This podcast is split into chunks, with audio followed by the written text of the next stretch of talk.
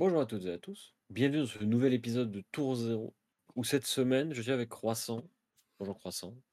Et Lou. Et cette semaine, on va parler euh, de Victor, euh, du nouveau gardien euh, qui est sorti avec Heavy Eaters, qui, comme on en a déjà parlé, nous intéresse. Enfin, m'intéresse un petit peu moins personnellement que Croissant, mais surtout semble intéressant de manière générale. Visiblement, on peut faire des trucs un peu marrants. Euh, Il y a une carte, euh, c'est un codex, mais en fait, c'est pas un codex. Enfin, Croissant va vous en parler, il va essayer de vous vendre le héros, comme il va me le vendre à moi. Et, euh, et voilà. Euh, en attendant, comment s'est passée ta semaine sur Fab, Croissant Écoute, bah attends, c'est pas cette semaine-là qu'on a fait les AP J'ai déjà parlé des AP ou pas? Bah, C'est la semaine dernière, frérot. Ouais. Du coup, on l'a on l'a déjà Ouais. Je crois? Enfin, alors, Oui, oui, si, en si. fait, On l'a déjà raconté puisque c'était dans le dans l'épisode. On a fait la review. alors, je crois qu'on en a parlé sans en parler, dans le sens où, dans l'épisode précédent, qui était la review de Heavy Eaters, d'ailleurs, allez l'écouter si vous ne l'avez pas déjà fait, euh, on est passé rapidement sur nos AP, mais enfin, enfin, rapidement, sans que ce soit rapide. Genre, on en a parlé, mais euh, on sait Ouais, pas. enfin, du coup, c'était il y a deux semaines, quoi. Je sais pas. Donc, Bon, frérot, tu me, si, tu si, me si, perds, je euh, tu me perds dans Si, le non, mais si, si, si. Donc, cette semaine, euh, malheureusement, je n'ai pas pu faire Ucro. Euh, c'est pas grave, parce que je sais pas ce que j'aurais joué vu qu'Eviteur, c'était pas encore sorti. Du coup, j'ai joué en Blitz. Euh, alors, j'ai joué en Blitz jeudi à Play-In. Euh, je voulais jouer un truc marrant.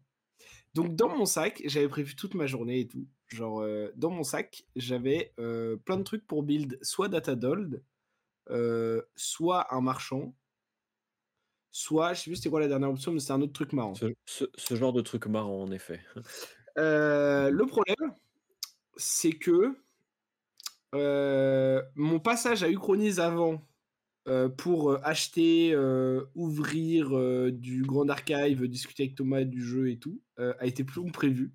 Du coup, je suis arrivé genre 10 minutes avant l'armory et j'étais en mode Where deck?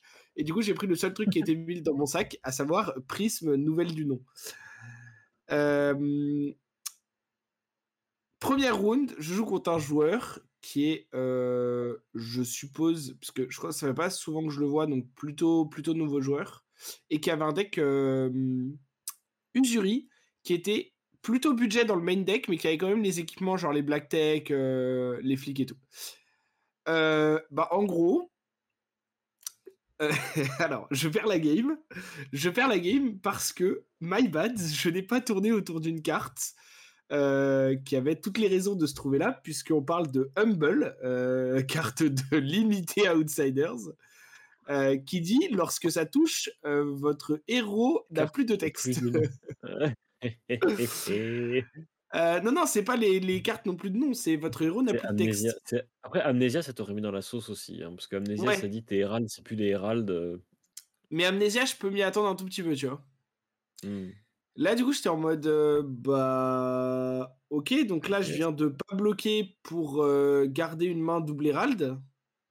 Je fais aucun Figment dessus alors que les deux touchent. Euh, voilà. Et du coup, il m'a gratté petit à petit, euh, genre, euh, c'était compliqué après. Euh. Deuxième, contre quoi je joue? J'ai joué contre un Boltin qui m'a battu, c'était Adrien. J'ai joué en dernière round, puisqu'il y avait 5 rounds, puisqu'on était genre 20, euh, ou 22, je sais plus. J'ai joué contre Wow. Damien qui jouait un Faille Royal, qui m'a battu. Et mes deux wins, je sais plus contre quoi c'était. Bref, la soirée était genre euh, pas incroyable. Je- J'ai pas, j'ai pas pris beaucoup de fun. Les games étaient pas, euh, pas ultra intéressantes. Euh, et Est-ce qu'il avait pas un euh, truc aussi? C'est que comme tu as joué un deck que tu avais genre pas vraiment prévu de jouer, ouais, la liste était pas à jour et tout. la, liste était pas à jour. Genre j'ai eu des match-ups bizarres. Enfin, c'était. Ouais. Et euh, du coup, j'étais en mode, bon, moi j'ai vu les copains, tu vois. euh, et puis j'ai joué un peu à flèche parce que genre, euh, j'a- j'avais pas fait la veille à Ucro, mais, euh, mais pas incroyable. Et euh, voilà, c'était- c'est un peu tout euh, pour, euh, pour ma semaine. Et toi, euh, du coup, Hugo?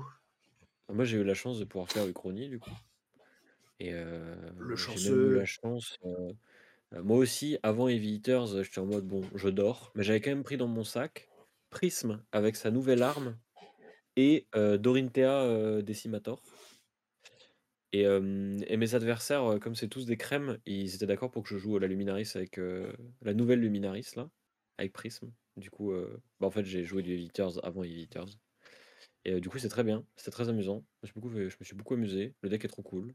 Ce qui était très marrant en plus, c'est qu'en fait, Prism, elle a elle a enfin moi je la connais parce que je jouais à l'époque où elle était légale. Donc je connais les cartes, je les connais par cœur, je sais à quel point c'est un enfer les Herald, surtout quand tu peux pas les pop. La value que ça fait avec les auras, machin et tout. Mais j'ai affronté des gens qui ne connaissaient pas Prism, enfin qui connaissaient pas vraiment les cartes et qui du coup ont lu les cartes et heu, bah, vraiment, enfin je sais pas s'il y a beaucoup de choses qui a plus de saveur que d'énumérer les on-hit et les effets d'un Herald of Mmh. Érudition sous Luminaris en fait. Genre vraiment c'est ah! C'est trop bien. Ouais, il s'en passe des Voilà. choses. Ah vraiment quand tu fais Herald of Érudition, alors 5, Dominate, Go Again, On-Hit, va dans ma soul, ma prochaine capa de héros est gratuite. Comme ça va dans ma soul, je vais chercher un Figment que je peux retourner gratuitement parce qu'il va dans ma soul et je pioche 2 cartes et ça a Go Again et Dominate. Formidable, j'adore. Ça. Hem, j'ai fait 2-2 du coup, j'ai gagné contre un ninja, contre la régie, heu, qui nous écoute, parce que je lui ai fait une sortie, scandaleuse. Genre, de toute façon, il y a que comme ça que je gagne contre les ninjas donc je l'ai bourré comme jamais, je je slamais mes anges et il était en mode, heu, j'essaie de me dépatouiller, j'étais en mode: «Ouais, vas-y, vas-y, fais-moi 10, tiens, hop, je te mets 15». Voilà, c'était marrant parce que pour une fois que c'était moi le deck aggro et j'ai perdu Mmh contre un autre ninja, j'ai perdu contre un autre ninja encore et vraiment beaucoup de ninjas à Paris, en fait, c'est infernal. C'est pour ça que je joue plus de Romaï, je crois et hem et j'ai gagné contre Dorinthea. Alors, bah, de toute façon contre Dorinthea, heu, c'était, heu, c'était Damien, bah, vrai qu'il a pas vraiment joué au jeu. C'est-à-dire que je pense que mon écran d'ordinateur quand je joue tout seul et a plus d'interaction que Damien pendant ses parties. Non mais Damien, il casse les couilles, genre malheureusement il refuse de jouer, c'est c'est genre non, mais non, mais il a joué en fait, son il connaissait son plan de jeu, mais juste genre, je crois que son plan de jeu était juste incapable de battre Prism comme, je l'ai joué et oui, et voilà et puis, non, mais en vrai, c'est très cool. J'ai vu à quel point, j'aime bien Anne Prism. Je pense que ça va être le deck que je vais jouer, au Road to Nationals parce que, c'est pas prise de tête, je connais déjà le deck, le personnage, ses cartes, ses mécaniques. J'ai encore quelques trucs à apprendre, mais ça reste un illusionniste donc, voilà. Donc maintenant, bah, faut que j'ajuste la liste pour qu'elle me convienne. Pour qu'elle soit la plus adaptée Et possible, sur ce, c'était du coup la dernière de tour 0 puisque nous allons nous faire strike, heu, directement par LSS à cause des jamais propos de PDPU qui joue des cartes, vie. non sorties avant qu'elles soient sorties. Heu, non, blague à part, j'ai oublié un truc dans ma semaine aussi. Il y a eu la première semaine de la ligue, interboutique et j'ai été l'arbitre sur une des rencontres. C'est grave bien passé et tout, les joueurs étaient trop cool. J'ai pa j'ai passé un grave bon moment, c'était chill et tout. Heu, donc j'espère que les les 6 équipes, heu heu, qui sont, bah, qui sont, dans dans dans la compétition, kiffent aussi les rencontres et tout, même si je sais que Uchronize, heu, la team Uchronize malheureusement a dû prendre une défaite un petit peu amère, il y a il y a 2 Ah jours moi j'ai vu des messages j'ai vu des messages et j'ai il vu s'est un: passé des choses. «J'ai oublié mon deck, je peux pas jouer ce soir». Ouais, non, mais Ah! bref. Hem, d'ailleurs, heu, je sais pas si ce sera dès cette semaine, donc sorti lorsque vous écouterez ce podcast ou si ça sort dans les prochains jours, mais on va essayer avec, heu, les gens de l'équipe qui ont envie de commenter les 2 parties, de cette rencontre-là qui ont été enregistrées par, Night Crash. Sachant que si je ne dis pas de bêtises, heu, Night, est-ce que tu peux me redire rapidement dans l'oreillette, s'il te plaît, les match-up? Je sais qu'on a une de une game avec Katsu et une game avec Azalea du côté du Gros. C'était les 2 seuls joueurs qui ont pu jouer la rencontre malheureusement.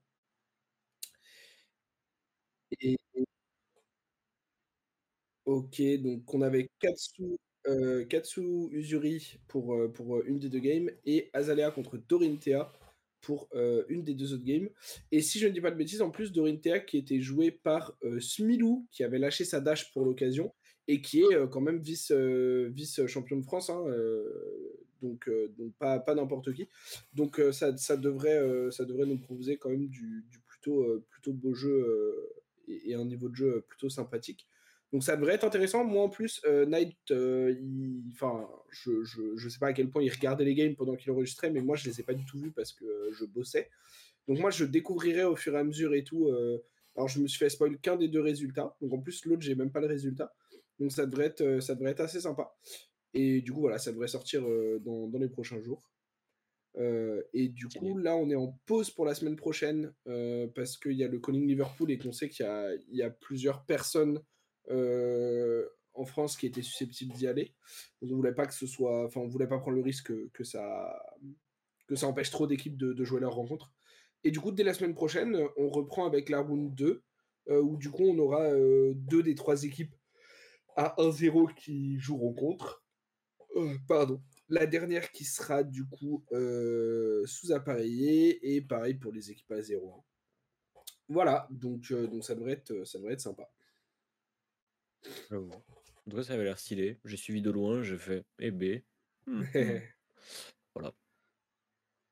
Donc la prochaine fois, si la ligue s'organise de nouveau, n'hésitez pas à ennuyer euh, vos magasins qui s'inscrivent, pour qu'il y ait plus de gens, Yes. plus d'organisation. Mais, euh, mais du coup, euh, est-ce qu'on parlerait pas du, du gardien maintenant? Bah, je pense, hein. Goldman, qui est hautain. Parce que vraiment sa traduction française, euh, bastard. juste genre hautain, euh, exceptionnel. Alors du coup, je te propose, je lis le héros. Vas-y. Euh, j'explique à peu près ce qu'il fait. Enfin, je donne ses caractéristiques principales et ensuite on pourra détailler les, mécaniques et ce que ça implique. Donc Victor Goldman, en anglais Iron Mighty, en français Hautain, est un héros gardien qui a 4 d'intellect et 40 points de vie, des caractéristiques standards pour la majorité des héros du jeu pour le moment et qui dit la première fois chaque tour que vous créez un jeton gold par un effet que vous contrôlez, piochez une carte.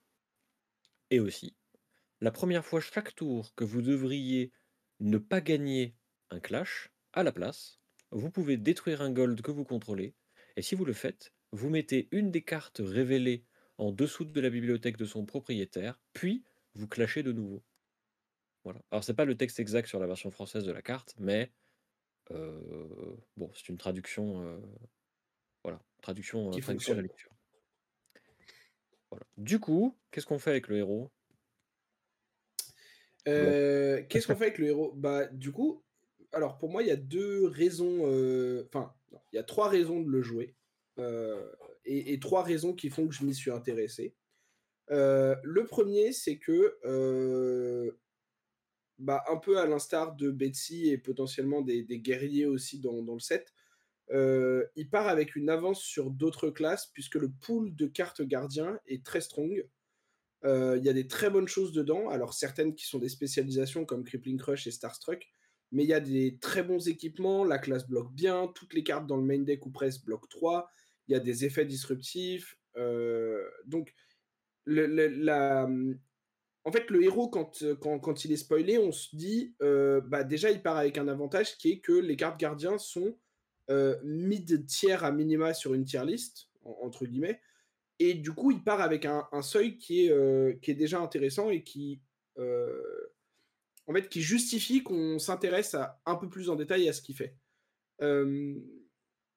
la deuxième raison, c'est que il a théoriquement euh, des maths en termes purement de valeur numérique qui sont très hautes, puisque toutes ces cartes, comme on a dit, bloquent 3, certaines même, on va le voir dans la liste, bloquent 4, et que lorsqu'il va gagner ses clashs, de temps en temps dans la partie, euh, il va euh, en fait clasher pour un gold avec des, cartes qui bloquent, notamment Test de force et Trounce, dont je n'ai pas la traduction en français. Et s'il gagne ses clashs, euh, comme il va générer un gold, grâce à sa première ligne d'effet, il va piocher une carte. Carte qui peut servir offensivement ou qui peut servir défensivement, mais qui aura toujours en moyenne 3 voire 4 de valeur. Ce qui fait que tous les tours en fait où le héros va générer un gold, il va avoir une carte en plus en termes de valeur numérique, sachant que le reste de son deck est déjà plutôt bon pour faire une valeur très correcte euh, au tour par tour. Donc ça, c'est un peu l'aspect le, pourquoi jouer ça d'un point de vue, entre guillemets, compétitif. pourquoi jouer ça plus que Bravo et pourquoi s'intéresser à Victor plus qu'à Bravo? Je pense que les deux héros sont différents. Je pense que les deux ont leurs forces et leurs faiblesses. Bravo est meilleur pour disrupt et pour forcer des dégâts avec le dominate et avec ses, spécialisations qui sont incroyables pour ça. Victor est meilleur dans, de mon point de vue, hein, dans sa consistance et dans sa value numérique au tour par tour.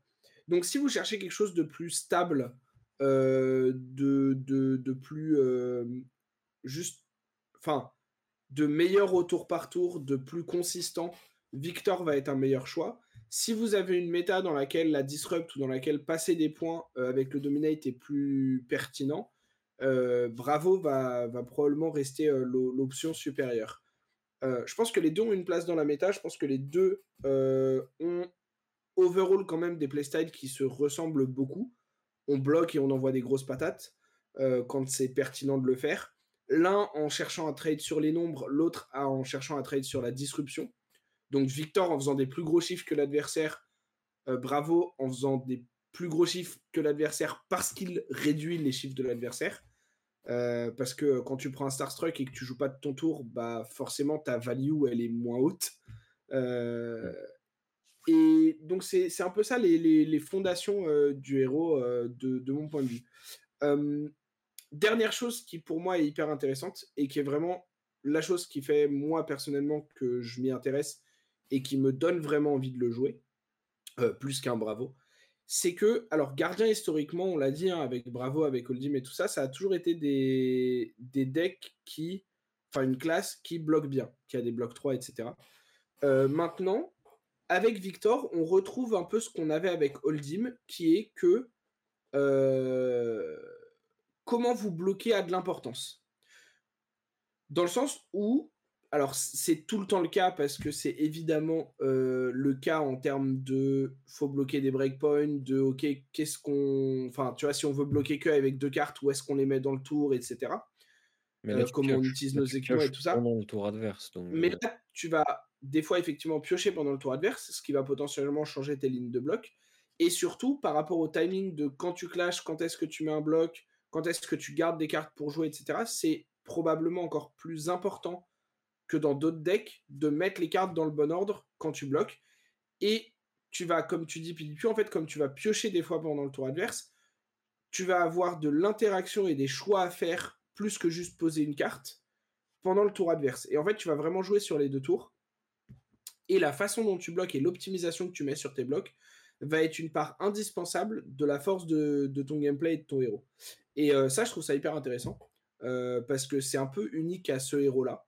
Euh, ça, l'était avec Oldim, mais, euh, mais c'est un peu unique à, à, à quel point il y a effectivement ce, ce, truc de réflexion du moment où tu bloques, parce que en dehors des quelques cartes qui génèrent un gold quand tu bloques avec, euh, c'est plus c'est assez linéaire comme bloc enfin bah, en fait en fait c'est tu bloques au bon moment et puis voilà quoi.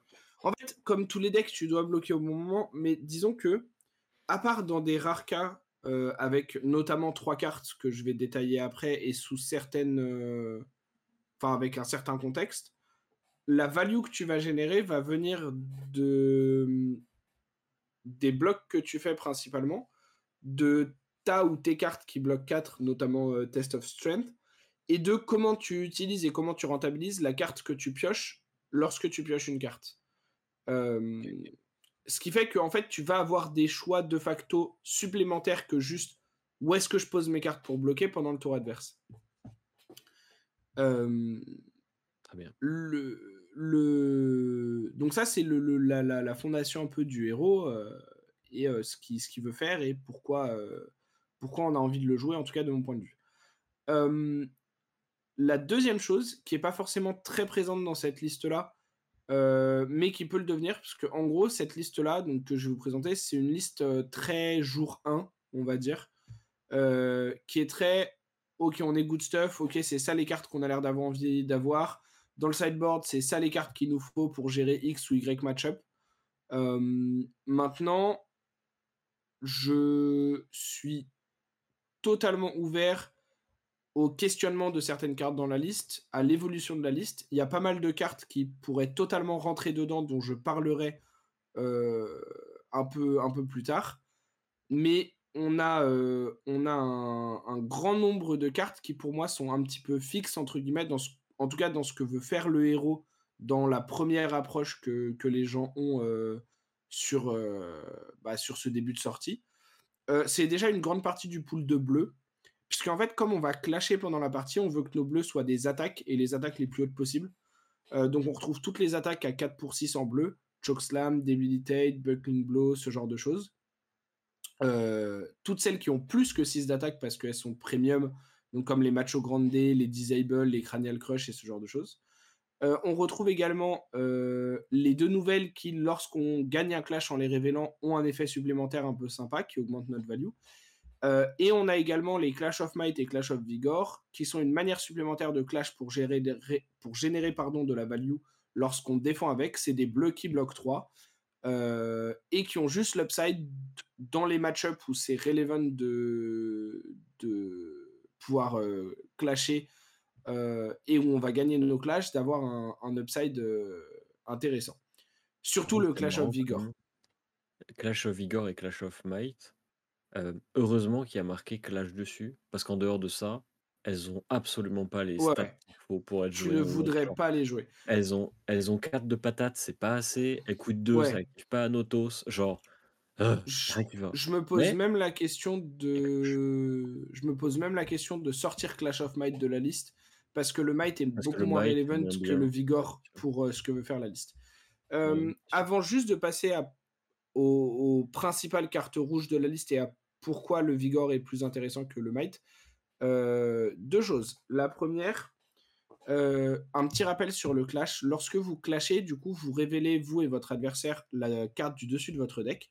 À part si c'est indiqué qu'elle va en dessous, la carte reste au-dessus. Euh, vous la retournez face verso, mais du coup, vous connaissez chacun le top deck de l'autre. et vous regardez quelle carte a la valeur d'attaque la plus haute.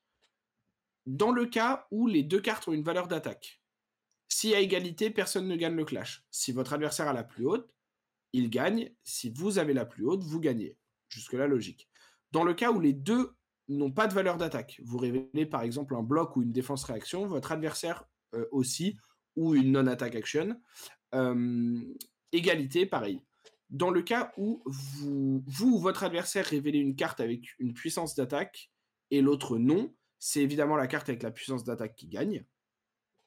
Et euh, dernier cas, euh, notamment pour Rouse the Ancient qu'on a en sideboard qui est pertinent, si votre adversaire révèle une non-attack action et que vous révélez Rouse the Ancient, la valeur de 0 l'emporte sur le fait de ne pas avoir de valeur, puisque une valeur de 0 est plus grande entre guillemets que l'absence de valeur. Et dans ces cas-là, c'est vous qui gagnez le clash avec Rouse. Ah euh, ouais, Rouse contre Wildfire, c'est Rouse qui gagne. C'est dans les releases, ça? Oui, c'est dans, les... c'est dans les releases. Et en, en fait, c'est parce que l'absence de valeur numérique perd forcément contre la présence d'une valeur numérique. Par contre, Ramos perd contre n'importe quelle attaque à 1. Oui. Mais ça veut dire que pas de valeur, c'est moins 1 et pas 0. Du coup. Euh, peux lire ça comme en ça. Quelque sorte, En quelque sorte, ouais. En quelque sorte. Euh... que moins 1 et moins 1, ça fait une égalité. Mais dès que tu as un 0, bah, moins 1 perd. C'est ça. C'est, En fait, c'est logique et illogique en même temps. Oui, je suis totalement d'accord. cohérent en termes de flavor, parce que bah, une attaque va forcément gagner parce qu'elle a vocation à être plus offensive. C'est ça. Sa valeur est égale à zéro. Mais en même temps, bah, c'est pas logique qu'elle gagne non plus. Genre, zéro, valeur, du coup. Ça devrait faire égalité, du coup, je suis d'accord. Mais... mais du coup, c'est pour ça que je me permets le, petit rappel. Je pourrais. Je saurais et je pourrais l'apprendre à mes adversaires gardiens qui ne sauront pas là. Let's go. Euh, la deuxième chose, du coup, euh, donc c'est un. Je vais faire juste un petit rappel des cartes qu'on a dans le main deck ou dans le, sideboard qui clashent. Euh, alors en dehors du marteau dont on, reviendra dessus, mais les cartes qui clashent lorsqu'on défend avec. On a deux blocs qui sont donc test de force et trounce. Et on a les deux clash off, donc vigor et might dont on a parlé dans les bleus juste avant. Clash of Might, comme je l'ai dit, elle va probablement disparaître de la liste. Je pense pas qu'elle soit très relevant. Clash of Vigor, Test of Strength et Trounce sont probablement les meilleurs. Avec en, quatrième, mais c'est beaucoup plus dur à rentrer en termes de place, euh, Test de Vigueur, qui est donc un bloc gardien qui bloque à 4, comme Test of Strength, euh, que vous voyez à l'écran pour ceux qui sont sur, sur YouTube.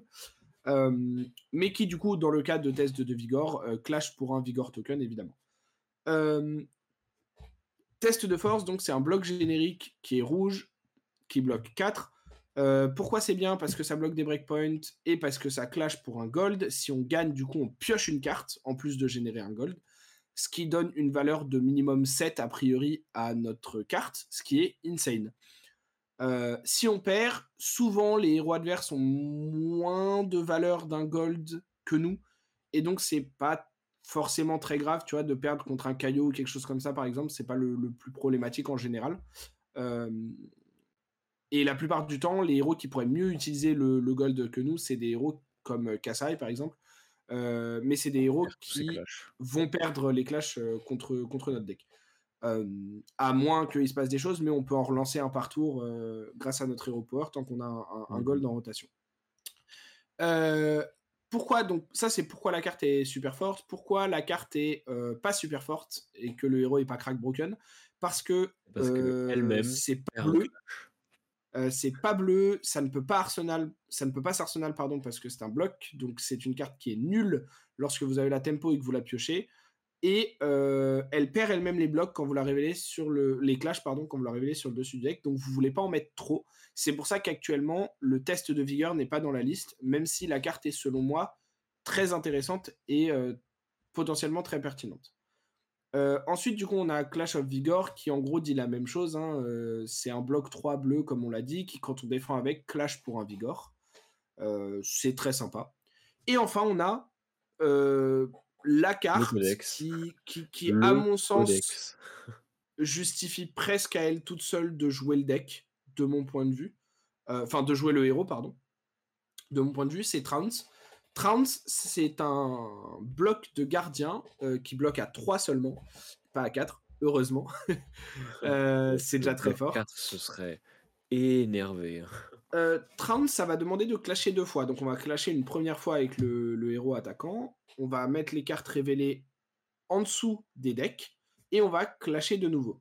Si un héros gagne les deux clashs, ils font un gold, un might et un vigor token.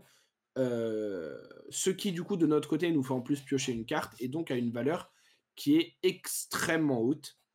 Euh, donc à savoir que par rapport à ça, du coup, euh, pourquoi la carte est exceptionnelle? Parce que quand on gagne les deux clashs, donc contre des decks contre lesquels on va souvent gagner, comme Ninja ou Warrior par exemple, la valeur de la carte est insane parce que c'est 3 de défense, plus un might, plus un vigor. Et encore une fois, je sais que ça fait plusieurs fois que je le dis, mais on va voir à quel point les vigors peuvent augmenter la valeur de nos cartes de manière insane. Might, c'est un plus 1. Et euh, la carte qu'on pioche peut être soit jouée, soit pitchée, soit défendre avec dans le même tour. Et en général, comme on a dit, ce sera minimum 3 de valeur. Donc on est au minimum sur quelque chose qui représente entre 7 et 8 points, sachant que le Vigor, dans le deck, très souvent, il vaudra une carte entière. Donc à ce moment-là, on se rapproche de 10 points de valeur juste avec la carte. Heureusement que la carte te demande de gagner deux clashs, quoi. Bien sûr.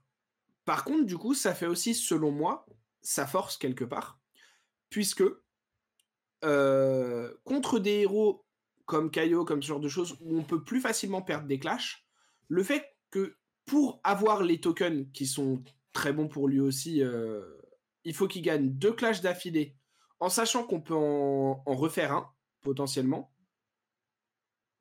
ça a l'air... Enfin, sur le papier, ça a l'air compliqué de perdre les deux clashs avec Trams. Et donc, je pense qu'il y aura très peu de moments et de scénarios où on va donner les tokens à l'adversaire. Et du coup, dans ces cas-là, en fait, bah, la, base du la base de la carte, c'est j'ai bloqué 3 comme avec n'importe quelle autre carte de ma main. Mmh du coup, ça a l'air euh, très cool. Euh, maintenant, du coup, ouais. Le papier, effectivement, il faut quand même beaucoup pour que la carte soit négative.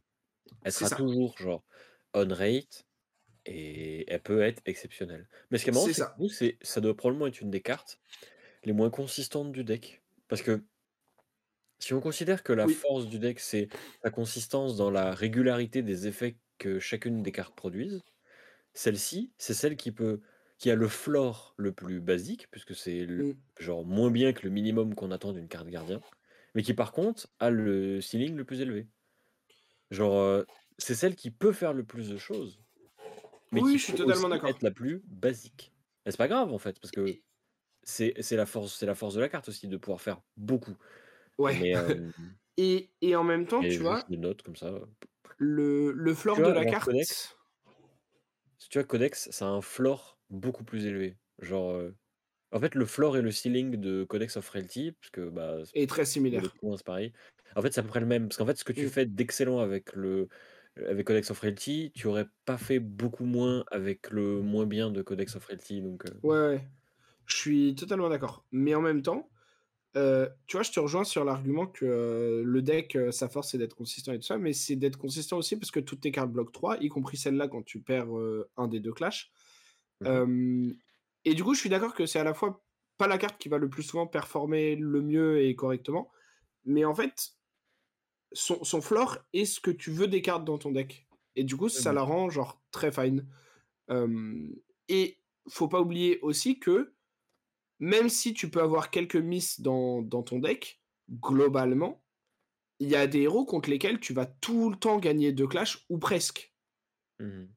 Tu vois? Surtout avec un rôle, heu, que tu peux faire avec un gold, heu, avec ton ton hero power. Contre les warriors qui ont pas d'attaque, contre les ninjas qui ont que des attaques, heu, relativement basses, contre les rangers qui ont, plutôt des attaques, à 5 ou moins quand toi tu en as des à 6 ou plus. Tu vois? C'est autant de classes qui théoriquement, la plupart du temps vont perdre les clashs contre toi, même si tu dois en faire 2 d'affilée. Donc en fait, Mmh mh. la carte aura très souvent sa valeur maximale. Enfin très souvent aura souvent quand tu veux quelle est sa valeur maximale, sa valeur maximale. Bah, et du coup, le tu dernier joues, ouais. tu la tu la joues pas dans les match-up où où tu n'es pas sûr d'en tirer à sa valeur maximale. Bah, je pense Enfin qu'effectivement, c'est pas une carte qui est dans la liste contre Kaiyo, tu vois? Ouais.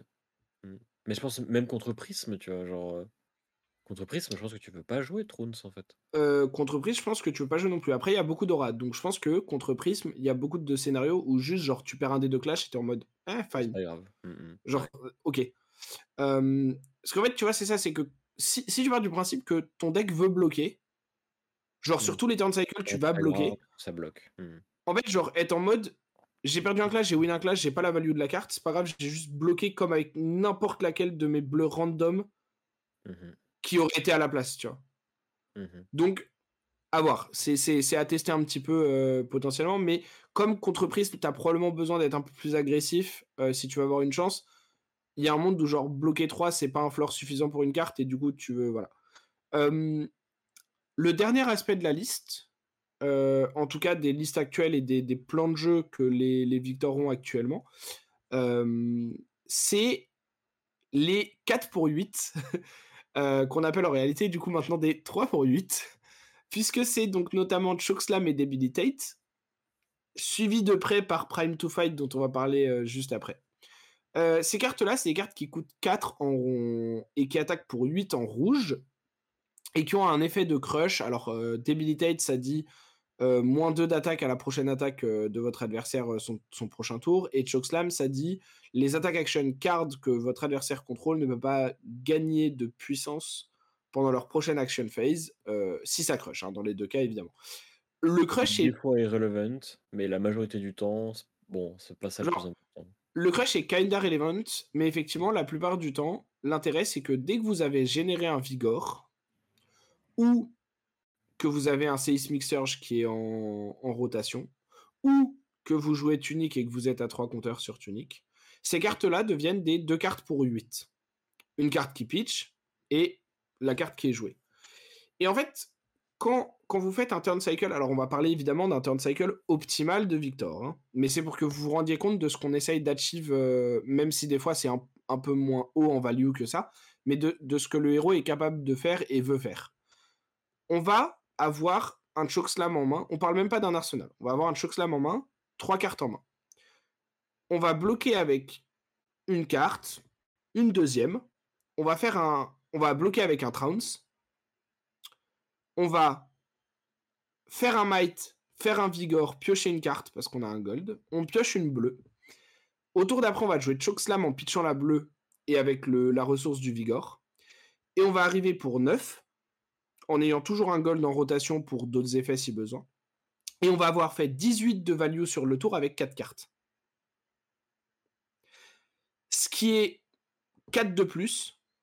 Alors certes, c'est avec une de nos power cards, entre guillemets, hein, mais ce qui est 4 de plus qu'un tour standard euh, de faille, qui était jusqu'à récemment considéré comme le deck de maths et de consistance euh, de ce point de vue-là, qui était genre constamment à faire 14 minimum et plus avec ses upsides de, de, Heart of War ou des choses comme ça sur ses, sur ses power turns. Mais, mais une des forces de faille, c'était sa consistance à faire toujours 14 de maths, ce qui était meilleur que les decks précédents qui faisaient 12 ou 13. Et c'est pour ça qu'il a été euh, pendant très longtemps, enfin c'est une des raisons pour laquelle il a été très longtemps considéré comme un des meilleurs decks du, du format. Euh, là, on est sur un deck qui, si on arrive à gagner nos clashs de manière consistante, consistante pardon, et à euh, générer ne serait-ce qu'un gold quand on clash, donc avec Test of Trance ou Trounce par exemple, sans même parler de renvoyer une attaque pour un rate euh, très élevé, puisqu'on envoie une attaque a, dont on a réduit un peu le coût, on serait déjà sur 15 voire 16 juste en bloquant. Ce qui a l'air très strong. Mmh et dans le cas de Prime to Fight, c'est encore plus exacerbé puisque Prime to Fight, c'est une nouvelle carte qui est rouge, qui attaque pour 9, qui coûte 5 et qui dit si au début du tour vous contrôliez un Vigor token ce tour, ça coûte 1 de moins à jouer et si vous contrôliez un Might token, ça a plus 1. Alors le Might c'est bien, si vous contrôliez un Might, ça fait plus 1 pour le Might et plus 1 de Prime to Fight, ça attaque à 11, c'est cool, c'est sympa. Euh, ce qui est hyper relevant, c'est que si vous contrôliez un Vigor, vous avez maintenant plus une ressource. Le Prime to Fight coûte 1 de moins. Il est maintenant à 4. Si vous avez une ressource et que vous pitchez une bleue, ça fait 4. Donc vous pouvez jouer Prime to Fight avec une bleue. Ce qui fait que si au début de votre tour vous aviez un Might et un Vigor, euh, vous faites une 3 pour 11. Ce qui est énervé sa mère. 3 hein. pour 11, c'est. Enfin, genre, ça fait, ça fait genre 5,5 de value par carte. C'est. En fait, dans, le même cas où vous avez bloqué avec. Ils font 5,5 à elle toute seule, quoi. Genre, imaginez, vous avez Prime to Fight dans l'arsenal. Vous bloquez avec 4 cartes, dont un Trounce. Vous gagnez vos deux clashs. Vous piochez une bleue. Vous faites Prime to Fight pour 11 avec la bleue. Bah, en 5 cartes, vous avez fait 23 de value. Ça, ça, a l'air. Euh... Good shit, good shit. Ça a l'air décent.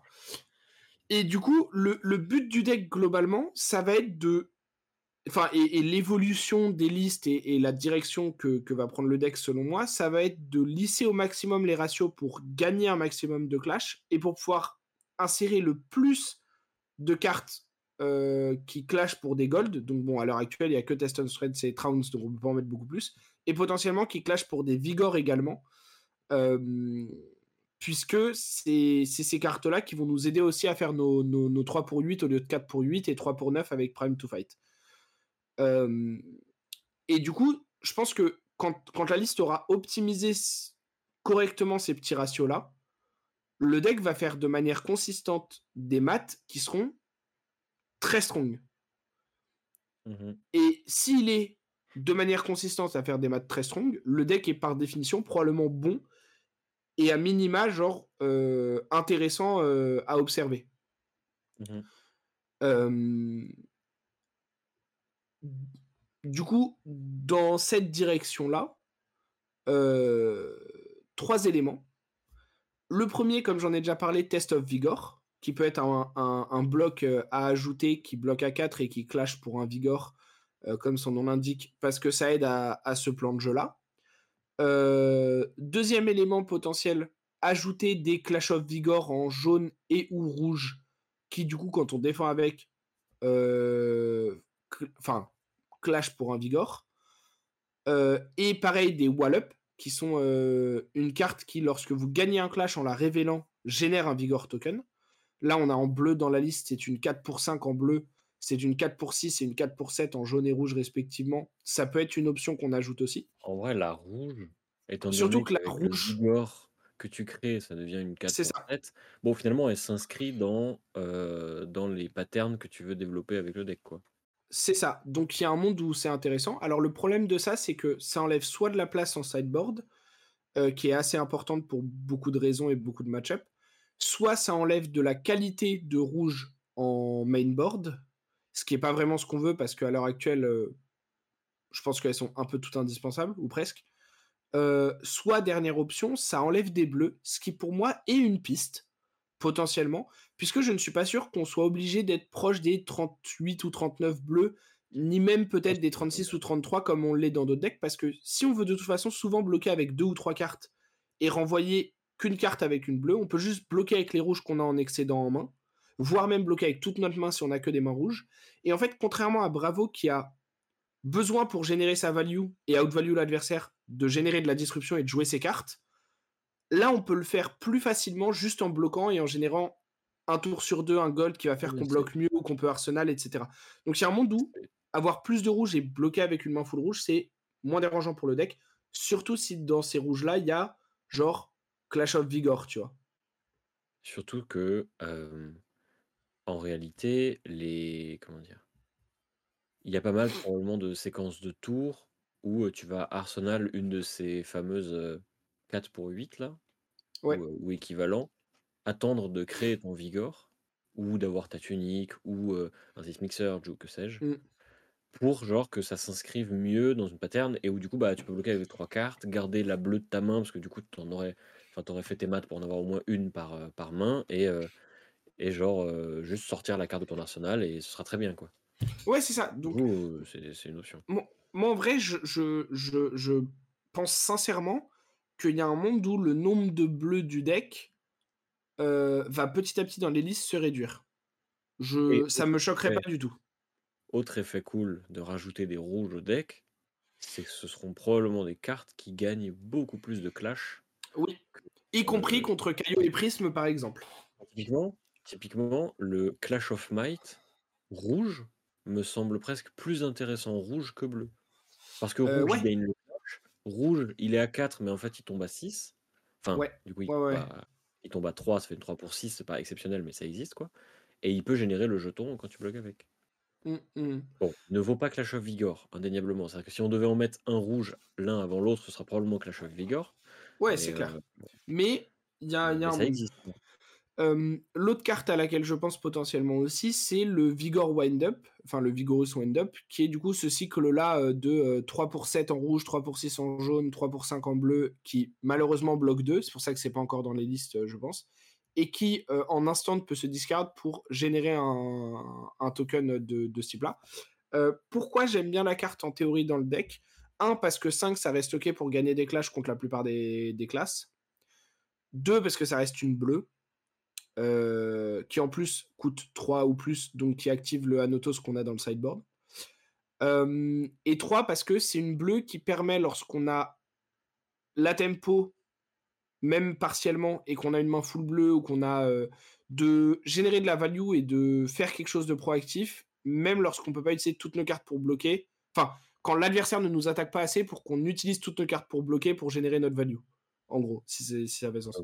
Du coup, je je déteste pas l'idée de la carte. Le problème, c'est que ça bloque 2 dans un deck qui veut faire une grosse partie de sa value sur le fait de bloquer correctement. Donc à quel point parce qu'on on on parle du fait de générer quelques gold.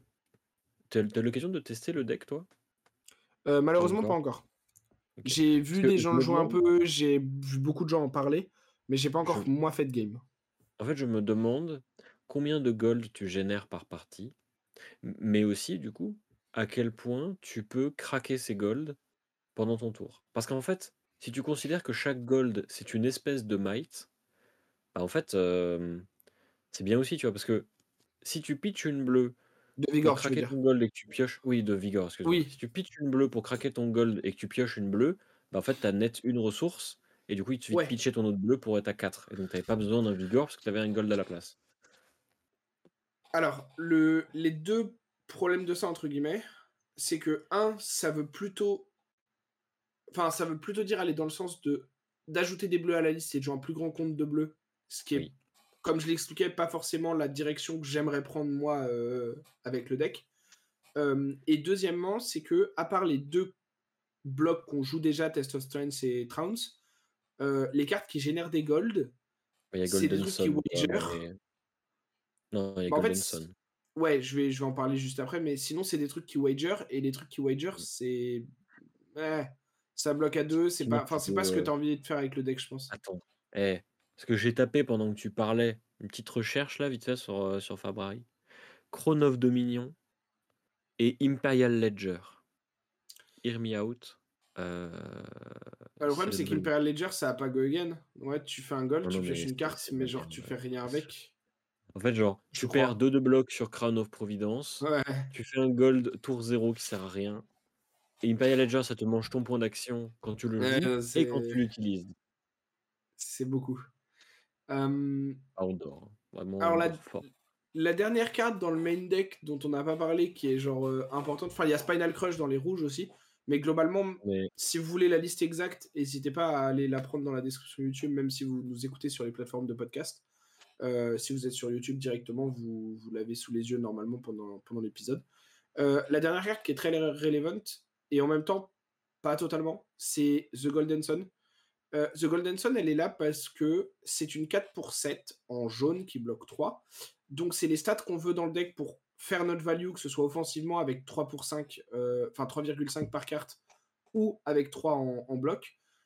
Et surtout, c'est une carte qui dit, euh, lorsque vous la jouez, vous pouvez détruire un gold. Si vous le faites, ça gagne plus 3 et overpower. Ça devient donc une 4 pour 10, voire même avec un vigor une 3 pour 10. Ce qui est, euh, sans même prendre en compte l'overpower, une très bonne, euh, une très bonne value. Euh, L'overpower permet en plus potentiellement de passer des points en fin de partie. Enfin, ça, ça peut avoir un upside.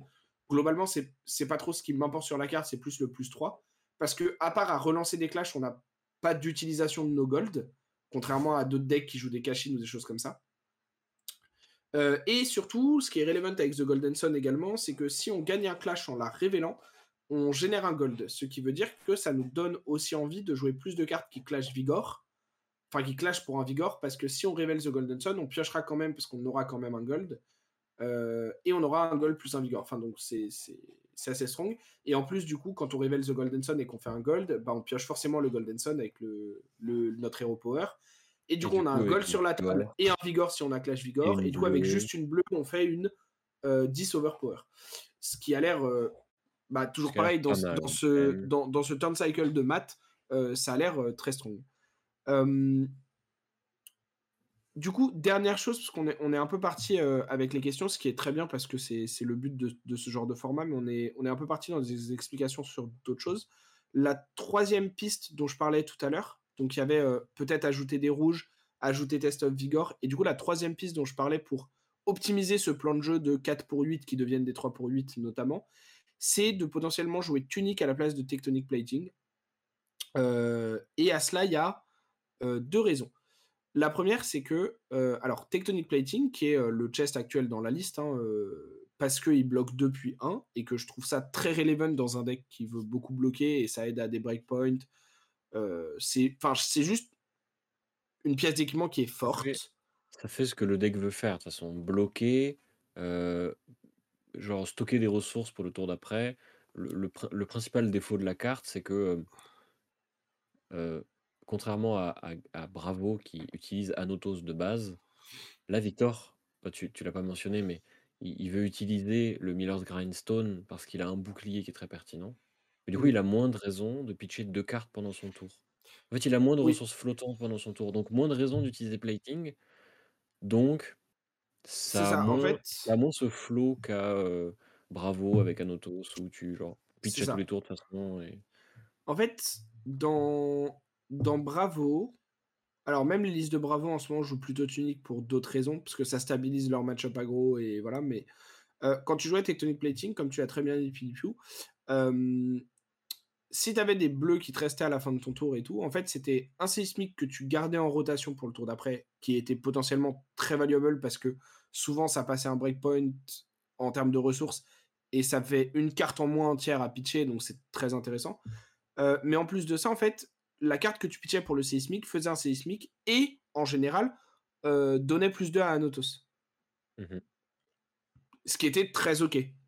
Bah, ce qui était bien, ça ça faisait 3 points sur une carte, en fait, c'est ce qu'on veut, tu vois? Genre, Là, le truc, en fait, c'est que on n'a pas dans nos play patterns de cartes qu'on va jouer avec une ressource flottante ou de choses qui font que la carte qu'on pitch pour Seismic a une autre valeur, comme un Autos, comme tu disais. Ce qui fait qu'en fait, pitch pour un Seismic token dans ce deck, c'est extrêmement coûteux. C'est extrêmement Mmh. coûteux. Donc on n'aura probablement pas souvent envie de le faire. Du coup, pour moi, l'argument principal de jouer Tectonic Plating, c'est vraiment cet aspect, on bloque bien. Mmh mh. Euh, Et du coup, en fait, ce qui est ce qui est marrant, c'est que comme tu veux générer des «seismic surge» entre guillemets, par d'autres moyens que ton torse, via, les Clash of Vigor mmh essentiellement. Mais du coup, Tec Tectonic Plating, ça devient juste une espèce de mauvais Clash of Vigor, où tu vas juste, genre, quand ton adversaire t'a laissé une main entière, stocker Ouais. une ressource et pas avoir besoin d'un Vigor, quoi. Mmh. Sauf que par rapport au bloc, en fait, comme on joue en bouclier, puisque le bouclier spécialisation de notre héros, a temper, bloc 2 puis 1, heu, et compte comme un gold, donc vous pouvez le sacrifier. Alors vous ne pouvez pas l'utiliser pour piocher, ça n'a pas les capacités d'un gold, mais ça compte comme un gold pour Victor pour re pour, heu, retenter un clash, si vous perdez un clash pendant pendant la partie. Hem, mais du coup, donc les blocs qu'on perdrait potentiellement sur plating, on les récupère là puisqu'on ne joue pas à Notos, dans la plupart des match-ups en tout cas. Donc ça peut être un argument aussi à se dire que euh, on peut plus facilement jouer Tunic. Tunic qui du coup serait euh, très intéressante parce qu'en fait ça nous permettrait de stocker une ressource une fois qu'on a passé trois tours et de l'utiliser pour quand on a pioché la 4 pour 8 ou qu'elle est dans notre arsenal et qu'on n'a pas pu générer de vigor au tour d'avant. Et donc de, de faire un peu ce joker là euh, de manière plus efficace que Tectonic Plating parce que moins coûteux et parce qu'on peut le garder en stock euh, beaucoup plus facilement pendant plus longtemps. Donc ça peut être un argument. ça fait enfin, je trouve que ça fait beaucoup d'arguments quand même. Oui, oui, je En pense fait, que. genre, en fait, les les 3 points de vie de plating, je ne sais pas s'ils valent les ressources gagnées par la la tunique au cours de la partie. Après, la réalité aussi, c'est que tunique vaut, heu, plating à partir du moment où tu as généré 2 ressources et bloqué avec. Si on considère que tu n'as pas fait de Sysmixer. Donc, Ouais, heu, ça veut dire que la partie a duré plus de 6 tours. Donc ce qui veut dire que ça se trouve, il y a des il y a des héros contre lesquels tu t'attends pas à ce que la partie dure plus de 6 tours, même si j'en doute quand même. ouais, après, Et je où pense du que coup, tu veux bah, faire durer la partie dans, dans tous les cas quand même. Mais, mais euh, par contre, tu as raison sur le fait que j'ai pas trop parlé des équipements, donc je vais le faire rapidement là. Euh, donc le bouclier, comme on a dit, il peut, il peut être sacrifié pour Victor parce qu'il compte comme un gold. Euh, il a Temper 2, bon voilà, hein, standard. Euh, les bots, c'est celles que les gardiens jouent depuis, depuis le, le, le petit Round produit. PF du professeur. Civic Step, ça a Temper 2. Quand ça défend, vous faites un Quicken Token sous le contrôle d'un autre héros. Donc en 1v1, on, on construit bah, votre adversaire. Pourquoi c'est bien quand même? Parce que souvent, vous allez pouvoir timer de manière à ce que le Quicken soit pas ou très peu relevant. Euh, et dans ces cas-là, bah, c'est juste 3 points de vie avec potentiellement plus si vous bloquez des breakpoints euh, pendant, pendant la partie, ce qui est très intéressant. Euh, Chrono of Providence, on ne la présente plus. Hein, euh, bloc 2, euh, Blade Break, vous pouvez cycler une carte de votre arsenal et piocher une autre carte ou une carte de votre main. C'est très strong. du avec tunique. C'est euh, c'est très très strong. Euh, les gants, alors les gants là dans la liste, c'est les nouveaux, les Gauntlets of Iron Will. Euh, ils ont Temper 2 et quand ils défendent, la prochaine fois qu'une attaque sur ce chainlink devrait gagner de la puissance, ça gagne la même puissance moins 1 à la place. La ligne de texte sera rarement relevant, mais quand elle le sera, elle le sera beaucoup. Du coup, si vous voulez jouer de manière genre ultra compétitive, Gauntlets of Iron Will, c'est tous les jours mieux que Crater Fist, euh, parce que Crater Fist, on n'activait jamais sa capacité, et c'était juste bloc 2 puis 1, ce que Gauntlets of Iron Will font aussi. Sauf que dans des match-ups comme Katsu par exemple, ou ce genre de choses, euh, Gauntlets of Iron Will, ça va probablement faire un peu plus de points ou emmerder un peu plus le monde. Donc, si vous voulez jouer de manière ultra compétitive, c'est un upside et c'est une amélioration à Crater Fist. Maintenant, si vous avez vos Crater Fist, la carte actuellement est à 40-45 euros en Rainbow Foil, je crois. C'est pas forcément l'achat prioritaire de la liste, loin de là. Surtout si Mhm. vous avez déjà des Crater Fist. Après, si vous vous mettez à jouer gardien que vous n'avez pas de Crater Fist, ça peut valoir le coup de prendre directement ça et de payer euh, et de payer l'écart, euh, même s'il est assez, assez large, euh, en se disant bah comme ça je l'ai, c'est bon. Si vous avez les sous et que vous voulez jouer gardien de manière opti, achetez Gauntlets parce que going forward, il y a probablement pas de raison que ça ne remplace pas Fist dans les listes. mais si vous n'avez pas les sous ou que vous voulez y aller petit à petit, c'est vraiment pas le premier achat qu'il faut faire. ensuite, on a le Miller Grindstone, qui est un marteau qui attaque pour 4, enfin qui attaque à 4 pour 3 ressources, qui est one N, qui nous permet donc de jouer le bouclier, et qui a le texte suivant. Quand ça touche un héros, vous clashez avec. Si vous gagnez, vous détruisez la carte du dessus de leur deck. Si ils gagnent le clash, vous mettez un compteur moins 1 sur le marteau. Euh, c'est intéressant dans les match vous êtes sûr de gagner les clashs ou au second cycle, lorsque euh, vous vous rappelez des pitch stacks et que vous savez que vous allez gagner les clashs, pour potentiellement accélérer euh, un setup de fatigue en forçant des cartes sur une attaque à breakpoint ou en bannissant des cartes du deck adverse. Globalement, dans la majeure partie des cas, Miller Grindstone, c'est une attaque qui va. Enfin, vous allez genre très, très, très, très, très, très, très rarement, voire jamais attaquer avec, en tout cas en début de partie. et vous allez toujours vouloir faire autre chose de votre main. Euh, du coup, c'est cute, mais il y a un monde où Titan's Fist est meilleur parce que vous pouvez attaquer plus librement avec. Ce que j'allais dire. Genre, qu'est-ce qui prévaut chez Miller's Grindstone au-dessus de Titan's Fist? Parce que si ton deck est déjà pensé pour activer Anotos, je vois pas pourquoi il pourrait pas activer Titan Fist. Et genre, Titan Fist attaquera toujours à 4, provoquera toujours le même, euh, la même réflexion de bah, est-ce que je mets une carte et je prends un, ou est-ce que je mets pas de carte et je prends 4 Parce que, genre, sauf dans les match-ups où tu es sûr de gagner, ton clash, j'entends, avec euh, mmh. Grindstone, ça apporte rien de jouer Grindstone au lieu de Titan Fist, voire même ça te, ça te pousserait à ne pas attaquer avec, parce que tu peux pas prendre le risque de perdre un clash. Euh, ouais, clairement. Donc, euh, donc il y a un monde où il y a un monde où c'est Titan Swiss l'arme. Après, euh, Miller Grindstone, ça vient de sortir. C'est clairement une, une, une carte qui est designée pour, pour Victor. C'est marrant. je pense que de toute façon, en fait, de ce que j'ai un peu vu du perso et des play patterns que j'ai vu une game, arme. sauf à la fin, quoi t'es es kinda déjà en train de perdre si t'attaques avec ton arme en, début de partie. Et du coup, il y a un monde où, genre, en fait, Miller Grindstone, en fin de partie, c'est genre bien meilleur que Titan's Fist. Et comme c'est là où tu vas attaquer avec ton arme, en fait, c'est relevant de l'avoir. Euh, mais ça, c'est. Enfin, je pense que c'est. Comment dire euh, Tester les deux, il y en a peut-être un qui est meilleur que l'autre, peut-être que c'est de la préférence. Je pense que c'est pas ça qui est le plus important et pertinent pour la liste entre guillemets. Mmh. Euh, et du coup, dernier équipement, c'est Tectonic Plating, comme on l'a dit. Ouais. Moi, j'avoue, on, en a parlé un peu avant, euh, enfin, de manière depuis que le héros est sorti. J'ai vu des versions du deck, bah, tu l'as mis en maybe board de toute façon, qui joue euh, Sledge of Envilheim, qui est un autre marteau de gardien. Et, j'aime beaucoup aussi cette façon de jouer le deck, qui mmh. est beaucoup plus genre. en fait, si on tape avec notre arme, c'est qu'on a le temps Ouais, et que on peut chill. C'est une version du deck qui, à mon avis, aime aussi la tunique plus que. Tectonic Plating. Et je sais pas, je trouve ça cool. Je trouve ça cool aussi comme version.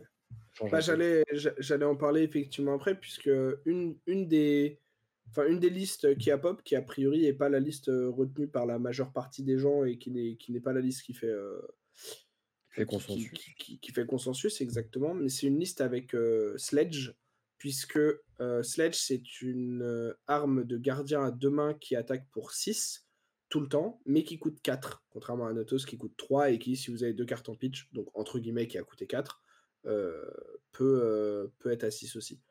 le truc, c'est que comme vous allez vouloir générer des vigors dans votre deck, et que les vigors, contrairement au Seismic Surge, ça vous donne flat une ressource, donc ça fait kinda passer le sledge euh, à, à, 3 ressources en fait. Euh, et ça rend potentiellement Anotos plus dur à pitcher deux cartes. Euh, et que potentiellement vous jouez Tunic, parce que comme on l'a vu, Tunic a a priori potentiellement plus d'arguments que Tectonic Plating, par rapport à ce que veut faire la liste euh, actuellement. Euh, bah, Sledge est une option qui, qui, se, qui se défend. Après, de ce que euh, cette version-là est aussi une version volontairement plus défensive. Non pas que celle-ci la soit pas, mais Ouais, l'autre version, elle compte même pas vraiment faire les 4 pour 8. Elle est en mode Oui, genre, oui, bah, oui. c'est là parce que, En bah, fait, quand j'ai un Vigor quand j'ai un Vigor, ma bleue dans la main, c'est pas pour pitcher une carte une 3 pour Ouais, 8, c'est pour pitcher Sledge. Sledge. Ouais Parce que du coup, et Sledge, et 3 c'est pour 6, c'est c'est 6 déjà très bien. c'est 6 dégâts, mais tu as tu En dépenses 1 aucune carte. carte. Bah, Bah, alors déjà, enfin, c'est une carte deck. de ta main c'est une Oui, carte de ça ta main, mais c'est le carte de ton deck et tu as utilisé qu'une carte au lieu de 2. Donc en fait, les maths sont même genre insane. Du coup, il y a un monde où c'est ça. Moi, le seul truc que j'aime un peu moins avec cette version-là, c'est que tu perds le gold du bouclier qui peut être un bon joker et surtout tu perds les blocs du bouclier. En plus, si tu joues. Tunic, de perdre les blocs de plating.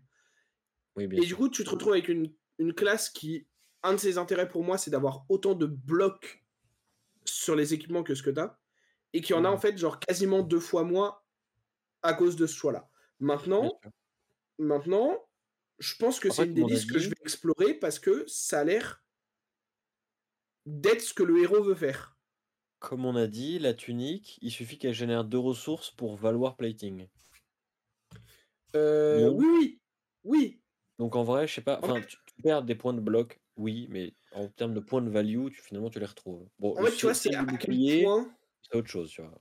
je pense que c'est à quel point tu joues contre un deck qui a des breakpoints ou pas et je pense que c'est aussi à quel point, heu, tu values plus le fait d'économiser tes HP et de faire durer la game parce que tu gagnes forcément au long terme, même si tu dois pitcher 2 cartes pour Sledge ou ou whatever. Heu, ou si tu values plus le fait d'être capable de tenir la value au tour par tour efficacement et et de manière très consistante sur les premiers tours de la game, tu vois?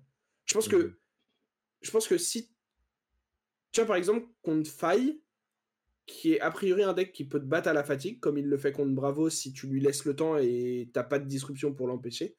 Donc il peut set-up pour genre avec la Phoenix Flame, probablement te battre à la fatigue, ou en tout cas être très, très, très, très dur à fatiguer. Donc faut probablement que tu le fatigues by damage, heu et donc tu as envie de tenir sa value sur les premiers tours et d'être capable de répondre aux maths qu'il fait, y compris si c'est offensivement pour augmenter la valeur de tes cartes. Dans ces cas-là, Tunic a l'air plus plus opti. Mmh mh. Un deck comme, heu, je sais pas, heu, Dash Boost par exemple Oui. Tectonic a l'air plus opti. Oui, bien sûr, bien sûr. Tu vois? Après, c'est voilà, après c'est des petites optimisations, à on en parle parce que c'est le format de du de cet épisode, mais heu, je je pense que globalement, Tunic, moi je dirais qu'avec la liste là, en tout cas que je vous présente, Tunic est probablement meilleur. La seule raison pour laquelle Tectonic Plating était en en main board, hem, c'est que quand j'avais monté au départ, j'avais mis Tectonic Plating dedans et j'ai pas vraiment rechangé. La Tunic est dans le maybe board, vous verrez quand on descendra point le à quel point le tu peux liste. faire une liste, «hybride» entre guillemets, Sledge, Titan's Fist par exemple, qui en gros te f Le te permettrait d'avoir les blocs d'équipement quand ils ils ont de l'importance et et d'avoir Sledge, quand, ce plan de jeu vaut plus et mieux, tu? Le seul problème de ça c'est la place en side et même si ça vaut pas beaucoup de Pas beaucoup de place place, genre parce que là tu as déjà non, mais Anotos en side, tu remplaces Anotos oui par Sledge et c'est réglé, quoi. et et faut rentrer Tunic. Je suis d'accord que ça prend théoriquement pas beaucoup de place, mais ça a quand même un coût par rapport au fait que tu veux un certain nombre de cartes pour gérer Dromai si elle est méta et on l'a vu sur les BH ce week-end. On en a pas beaucoup parlé, mais c'est aussi une des raisons pour lesquelles on on on vous parle de Victor cette semaine, c'est que le BH qui a suivi le Calling Hartford, heu, ce week-end, heu, les 2 héros les plus représentés, c'était Victor Goldman et heu, Dromai, heu, H-Artist et même si aucun des 2 n'a fait top 8 et que le BH, heu, a été gagné par un Caillot, hem, ça veut probablement dire que Victor a une certaine popularité et une certaine relevance dans la méta et que donc vous allez en croiser dans vos armories, que c'est un deck qui mérite qu'on s'y intéresse et cetera comme on comme on a déjà pu dire. Hem et je pense que tu vois, si Dromai est très présent dans la méta enfin il y a y a des choses, je pense, où il doit y avoir des choses dans ton sideboard et c'est à quel point tu acceptes de ne jouer que, par exemple, heu, 2 Zelus au lieu de 3 ou 2 E-Strike au lieu de 3 qui nerfent ton match-up contre Dromai et contre, heu, Dash, heu, Dash, hem, Pistol, par exemple, mh. heu, tout en étant meilleur overall dans ta capacité à switch avec Tunic qui rentre, à la place dans dans ce slot-là, tu vois? Heu, donc à voir. Mais c'est c'est ça effectivement, ça se ça se ça s'envisage puisque, encore une fois, comme peu importe ton plan de jeu, la plupart de tes cartes bloquent à 3 et c'est ça qu'on veut d'elles. Heu, il y a effectivement un un un argument tout à fait, heu, entendable au fait de juste mettre 1 ou 2 équipements de plus pour avoir une manière d'aborder des match-up de manière différente. Mmh mh. Heu, puisque c'est pas pas aussi demandant qu'un un switchboard de de dash, par exemple. Knight, si tu peux descendre un petit peu, parce que je pense que globalement on a fait le tour de ce que veut faire le héros et du coup des cartes qu'il y a dans le main board de cette liste pour ce que le héros veut faire. ce qui est intéressant, c'est que le main board, c'est, hem, tu mets des rouges qui tapent un peu fort, tu mets des bleus qui ont une stat d'attaque élevée et qui bloquent 3 et voilà, tu as un main board. Ouais. En fait, genre, heu, tu mets tes 3 Golden Sun, tu mets 3 Spinal qui pareil, il y a un monde où les Spinal sortent parce que c'est pas C'est enfin c'est pas enfin, au niveau des ressources, c'est pas aussi bien que les autres parce que c'est c'est 5, ça. donc qu'il te faut 1 Vigor et 1 Surge ou de toute manière, il te faut 2 cartes. Donc heu, mmh Et et et en le fait, truc comme en plus de de Pummel tu joues pas de Pummel, oui. tu peux même pas value le Vigor qui te permet d'avoir Heu, 2 pour un ressources Pummel, flottantes tu as pas le. Dominate de Bravo et en fait, le truc, c'est aussi que Spinal, c'est de moins embêtant pour une grande partie des decks aggro parce que soit ils peuvent jouer des mains de 2 cartes en ayant bloqué avec 2 cartes. Heu, enfin, tu vois, genre, ils ont des des manières de jouer autour, heu, Mmh enfin, mh. c'est c'est plus forcément si si turn, heu, turn skip, heu, Bah, que que ça pouvait l'être à une si époque, on va dire. en fait, c'est évident quand tu peux le Pummel, mais quand tu peux pas Ouais. Pummel Spinal Crush, c'est moins c'est moins évidemment puissant, quoi. Ouais, c'est clair. Moi, je trouve ça dommage qu'il y ait pas de Pummel, hein, mais les Pummel, ça Heu, gagne pas les alors c'est donc un des trucs, qu'on dont dont on va parler dès que j'aurai je je parle, un petit peu du sideboard, si ça te va, genre globalement la la philosophie, heu, qu'il y a derrière les cartes qui sont dedans et ensuite, heu, on peut parler un petit peu de d'autres cartes qui seraient en maybe board et du coup, genre, qu'est-ce q enfin, qu'est-ce qu'on pourrait vouloir ajouter à la liste? Mmh mh. Mmh qu'est-ce qui est manquant de cette liste et cetera, tu vois? Hem, globalement, le pardon, le sideboard, il y a, 3 catégories de cartes.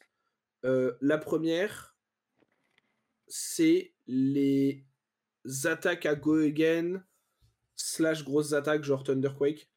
Heu, donc il y a les. Rouse heu, il y a les Rouse qui sont une carte qui, heu, pourrait se concevoir si on a besoin de de de slots, dans le main board, à la place de Clash of Might, par exemple et on libère 3 slots, ça peut s'entendre.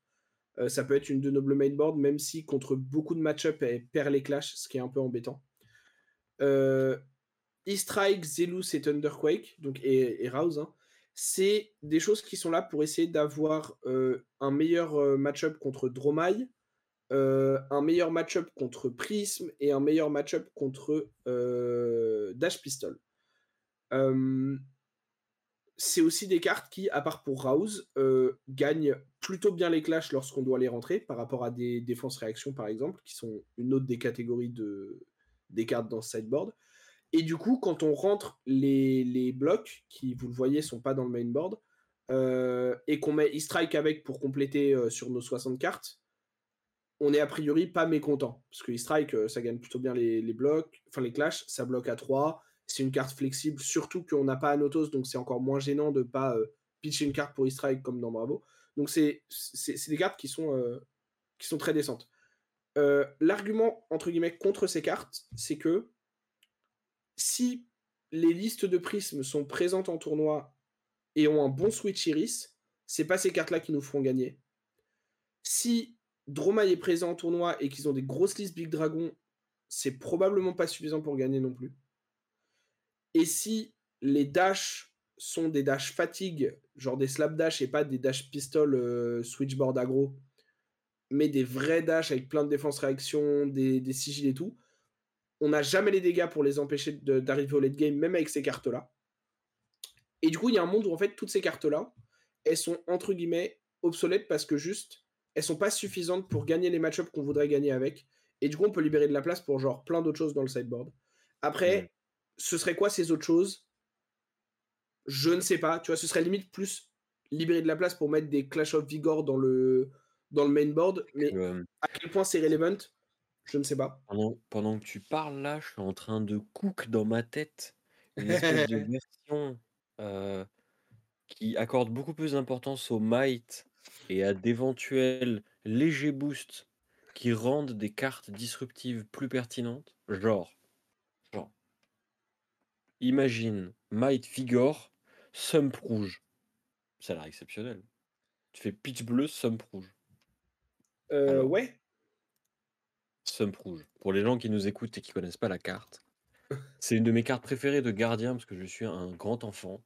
Heu, ça bloque 3, ça coûte 4, la rouge tape à 6 et elle dit: «Tant que sa patate est supérieure à sa patate de base, elle a dominate et si elle touche un héros, il défausse une carte». Du coup, Donc ça fait bah une 3 pour 7 avec des des ouais, bons gros 3 pour upside. 7, dominate, on it, défausse une carte. Oh j'aime bien, j'aime bien. Après, ça demande d'avoir might et vigor. Bon, on va pas se Bah, de ce point de vue-là, tu vois, si on quoi. si on fait un peu plus de might dans la liste, il y a les nouvelles là, heu, Command Respect et et Concus qui sont peut-être plus c'est celles pertinentes. auxquelles je pensais après, bah, Ouais, qui sont c'est en fait, qui des, sont bien, elles ont pas dominate, ouais, mais voilà, elles nécessitent pas d'avoir un vigor en même temps. C'est vrai, c'est vrai. Tu vois? Donc ça peut ça peut se réfléchir. De dans le même, dans la même idée, il y a les Command and Conquer et par extension aussi les Pummel, surtout si on joue Tunic, qui sont actuellement absents de la liste parce que alors la raison principale, c'est que, heu, Pummel ne gagne pas les clashs et que dans les play patterns qu'on veut faire, Pummel s'inscrit pas super bien. Avec la tunique et des Command and Conquer, ça s'inscrit Ça ça s'inscrit mieux, mais dans dans la liste, actuelle. Mmh, sûr. donc si vous mettez Command and Conquer et Tunic, ou même avec les jetons Vigor et que vous en mettez plus dans dans le deck, il y a déjà un beaucoup plus gros argument à jouer Pummel. Mmh. Heu et pour Command and Conquer, c'est en fait, ça ça va faire super bizarre à dire parce que Command and Conquer, la carte est genre extrêmement strong, mais comme on l'a dit, en fait, on n'est pas assez bon pour enfin, je pense que le deck est, petit 1, pas assez bon pour disrupt à tous les tours, il a pas les armes pour. Petit 2, il n'est pas assez bon pour, heu, rentabiliser une main de 4 ou 5 cartes qu'on lui laisse. Ce qui signifie que vous allez faire un Command and Conquer sur un faille qui a genre 5 cartes, dont un Art of War en arsenal. En fait, vous allez utiliser 2 cartes entières pour faire 6 et lui, soit il va faire: «Bah, j'ai pris, je perds mon arsenal et je te fais 14» et vous, en fait, vous aurez fait 12, bloc 2 cartes, joue Command and Conquer et vous êtes derrière. Soit il va préserver son arsenal en bloquant avec 2 ou 3 cartes, rien faire de son tour après et tout ce que vous allez faire, entre guillemets, c'est lui envoyer 8. Ce qui ce qui est pas déconnant, mais vous allez pas pouvoir faire beaucoup plus que 8 de value avec votre main. Vous allez pas pouvoir arsenal de bloc si vous en avez pioché et cetera et en fait, vous allez avoir de la disrupt avec Command and Conquer qui va le forcer à bloquer. Into, vous allez avoir genre Thunderquake.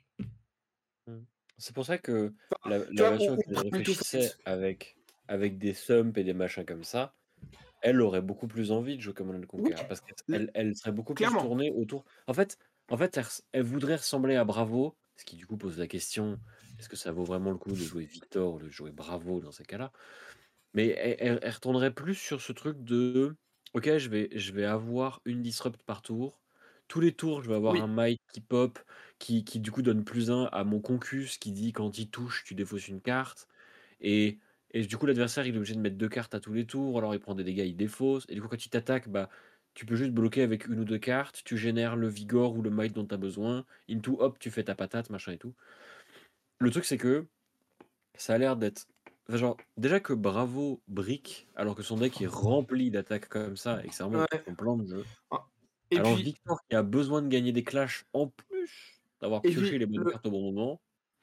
le problème en plus de mon point de vue avec une version comme ça, c'est que genre, au-delà de tu fais du Bravo en moins bien, c'est qu'en fait enfin oui, tu fais du Bravo en moins bien, pas juste pour le dominate ou mais juste parce que factuellement, tu perds Starstruck et Crippling Crush qui sont Et probablement 2 des meilleures cartes pour ce plan de jeu, en fait. Du coup Ouais, je encore une fois, je dis pas qu'il faut pas jouer Command and Conquer. Je dis pas qu'il faut pas jouer Pummel. Je dis pas qu'il faut pas explorer ces pistes-là. Surtout si vous considérez, comme on l'a dit dans cet épisode, que Tunic est probablement meilleur que pour, heu, pour le plan de jeu du deck que Tectonic Plating et que donc vous rentrez Tunic en main chest pour le deck. Ça veut pas dire qu'il faut pas aller explorer ces solutions-là. Ça veut dire que moi, à l'heure actuelle, je ne les considère pas assez pertinente. Et je sais que ça fait Mmh. ultra bizarre de dire ça, mais à l'heure actuelle, si je vais en tournoi, d'ailleurs c'est le cas, je vais sûrement jouer ça demain soir si je fais des rounds, heu, à Uchronie en sortant du taf, heu, je n'ai pas Command& Conquer dans ma liste. Et peut-être qu'au bout de genre 5 games, je vais me dire: «Oh putain, ça aurait été banger d'avoir Command& Conquer là et tout, ça aurait été incroyable et tout». Mais je pense que Command& Conquer dans une liste qui ne joue pas Pummel et qui n'a pas une disruption par tour, contrairement à Bravo ou à des decks comme Azalea par exemple je suis de moins en moins convaincu que c'est une bonne carte. Encore plus lorsqu'on considère que de plus en plus de decks qui pourraient être touchés par Command& Conquer ont Crown of Providence. Mmh mh. Et du coup, en fait, quand tu fais un cumul de tout bah ça, tu vois?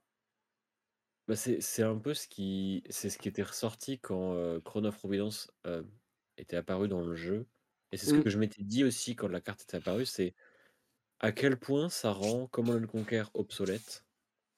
Tout simplement parce que c'est plus suffisant. Genre, le fait Ouais. qu'une fois par partie, tu puisses annuler l'effet très puissant de Command& Conquer, bah, heu, tu es en mode: «Bah, du coup, à quoi bon jouer Command& Conquer?» parce Mmh. que si son effet peut être annulé, bah, la carte est vachement moins bien. Après, je pense qu'on digresse fort, hein, parce Ouais, que mais tu as pas en fait parler du non, mais oui, mais je pense que c'est quand même assez important dans le sens où ça revient à ce sujet de base qui, pour moi, est Oui. la force du deck et de pourquoi on veut jouer ça au-dessus de Bravo notamment, qui est que le deck est fort en maths. Mmh mh. Tu vois? Il est il est il est bon sur les maths qu'il fait et il est consistant à les faire, de manière générale et Command& Conquer, pour moi, n'est pas pas une bien dans ce plan de jeu. En fait, Ouais, c'est pas assez bah bien pour ça, tu vois? En fait, si tu considères que la plus grosse value des cartes que tu joues, c'est le fait qu'elles font 3,5-4 points par Mmh. carte, Command& Conquer ne fait que 3 points. Donc Ouais. vu de ce point de vue-là, ça n'est pas aussi bien que d'autres cartes de ton deck. Donc Et en même temps et en même temps, comme je disais, heu, ça doit pas vous empêcher de tester la carte du tout parce que la carte a toujours ce floor de bloquer 3. Elle a tou enfin, tu vois, genre, elle gagne des clashs, donc Mmh mh. elle a toujours, genre, ce qu'il faut pour être dans le deck, théoriquement. Mais je pense juste qu'il y a des choses que j'ai plus envie de rentrer et ou d'explorer avant Command& Conquer. Mmh mh. Surtout que, en fait, la carte, on la connaît, tu vois? Donc il y a un truc quand même, c'est il y a une situation où Command& Conquer est est bien aussi, c'est quand ça arrive en fin de chaîne et que, Oui. heu, tu as tapé avec d'autres trucs avant et tout. Le truc, c'est que c'est pas le genre des gardiens Oui, c'est chaîne. Enfin, genre, vraiment ça veut dire genre que tu fait genre Zealous Belting Command& Conquer, bon ça existe, hein, avec un mais Vigor et une bleue, broken. mais voilà, c'est genre une Mais c'est très situation rare. qui implique que tu veuilles faire ces patterns-là et est-ce que le deck veut vraiment faire ces patterns-là? Bah, probablement pas. Enfin, pas cette version en tout cas, donc heu Oui. Mais voilà et donc heu, à côté dans le maybe board, heu, avec Tunic, il y a le le Sledge dont on a pas mal, parlé tout à l'heure, qui ça Oui. pour le coup, c'est une des pistes que j'ai envie d'explorer parce que je pense que ça rentre très bien dans le plan de jeu que veut avoir le deck et la force du deck. Donc ça, pour le coup, c'est un truc que j'ai beaucoup plus envie de de tester. Très les hein. Sledge, heu, Sledge ça a ah, toujours été, heu, c'est très les hein. bon bah bon bah les chiffres, hein, vraiment. C'est très les chiffres, hein. Et et en plus de ça en plus de ça, Sledge est aussi, heu, comme on le disait tout à l'heure, avec un gold, tu vois? Si tu as des golds qui traînent, que que que tu utilises pas pour autre chose, tu peux Mmh. pitcher bleu, repiocher une bleue et tu as fait tes 6 avec une carte, même si tu pas ton compteur de Tunic et tout, c'est assez sympa. Pour finir du coup sur le sideboard heu, puisqu'il y a une catégorie de cartes dont on n'a pas encore parlé, c'est Think Below et mmh, Staunch Response qui sont du coup les défenses réactions. Heu, qui sont là parce que, heu, on reste un deck défensif, on en a besoin pour le miroir, pour, les match-up contre Bravo et cetera. Heu, il y a des moments en fait où juste on a besoin d'avoir une défense réaction dans l'arsenal, parce que ça nous sort de situations et parce que si on en a aucune dans le deck, on va juste perdre beaucoup plus souvent sur des schémas de jeu et on n'a pas envie.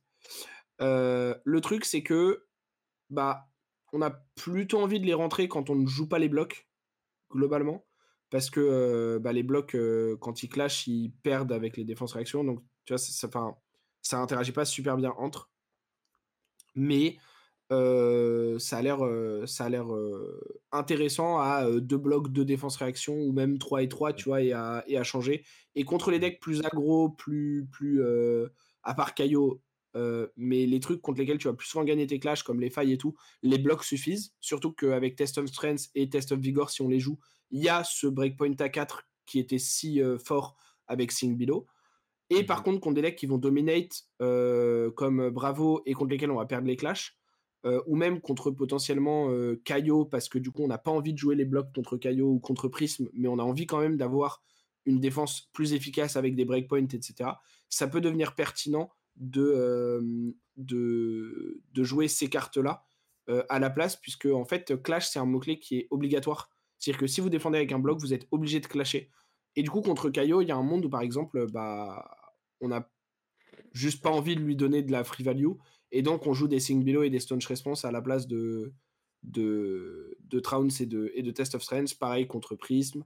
Heu, il y a un monde où contre Azalea, on on a envie aussi pour contrer un peu le dominate de jouer les défenses réactions, même si on gagnerait la plupart du temps les clashs. Voilà, ça c'est pas encore forcément, hem, heu, 100 heu, positionné et et et et acté, mais mais c'est bien d'avoir les 2 options. Il y a un monde aussi où il y a y a un truc qui qui est important avec ce genre de deck, on en a déjà parlé sur d'autres decks et tout, c'est un deck qui est fondamentalement réactif. C'est-à-dire qu'il y a aucune proactivité dans son plan de jeu. Le but, c'est d'attendre, bloquer, voir ce que fait l'adversaire, s'adapter. Ouais. du coup, naturellement, son sideboard est, très sensible à, l'évolution de la méta. Mmh. On a vu le le 1er 1er gros événement avec, une méta en construit et en vrai, ce 1er événement, heu, dit pas grand-chose. Genre, les decks les plus représentés ont pas fait top 8, heu, le deck Ouais. qui gagne, c'est un nouveau deck, les gens savent pas vraiment trop comment jouer contre. Il y a des héros qui se retrouvent en top 8 et même en finale où tu es en mode Bon, qu'est-ce que tu fais là, toi? Ça suffit? Pour la référence, c'est Kano, parce que la finale du BH, c'était Kaio contre Kano.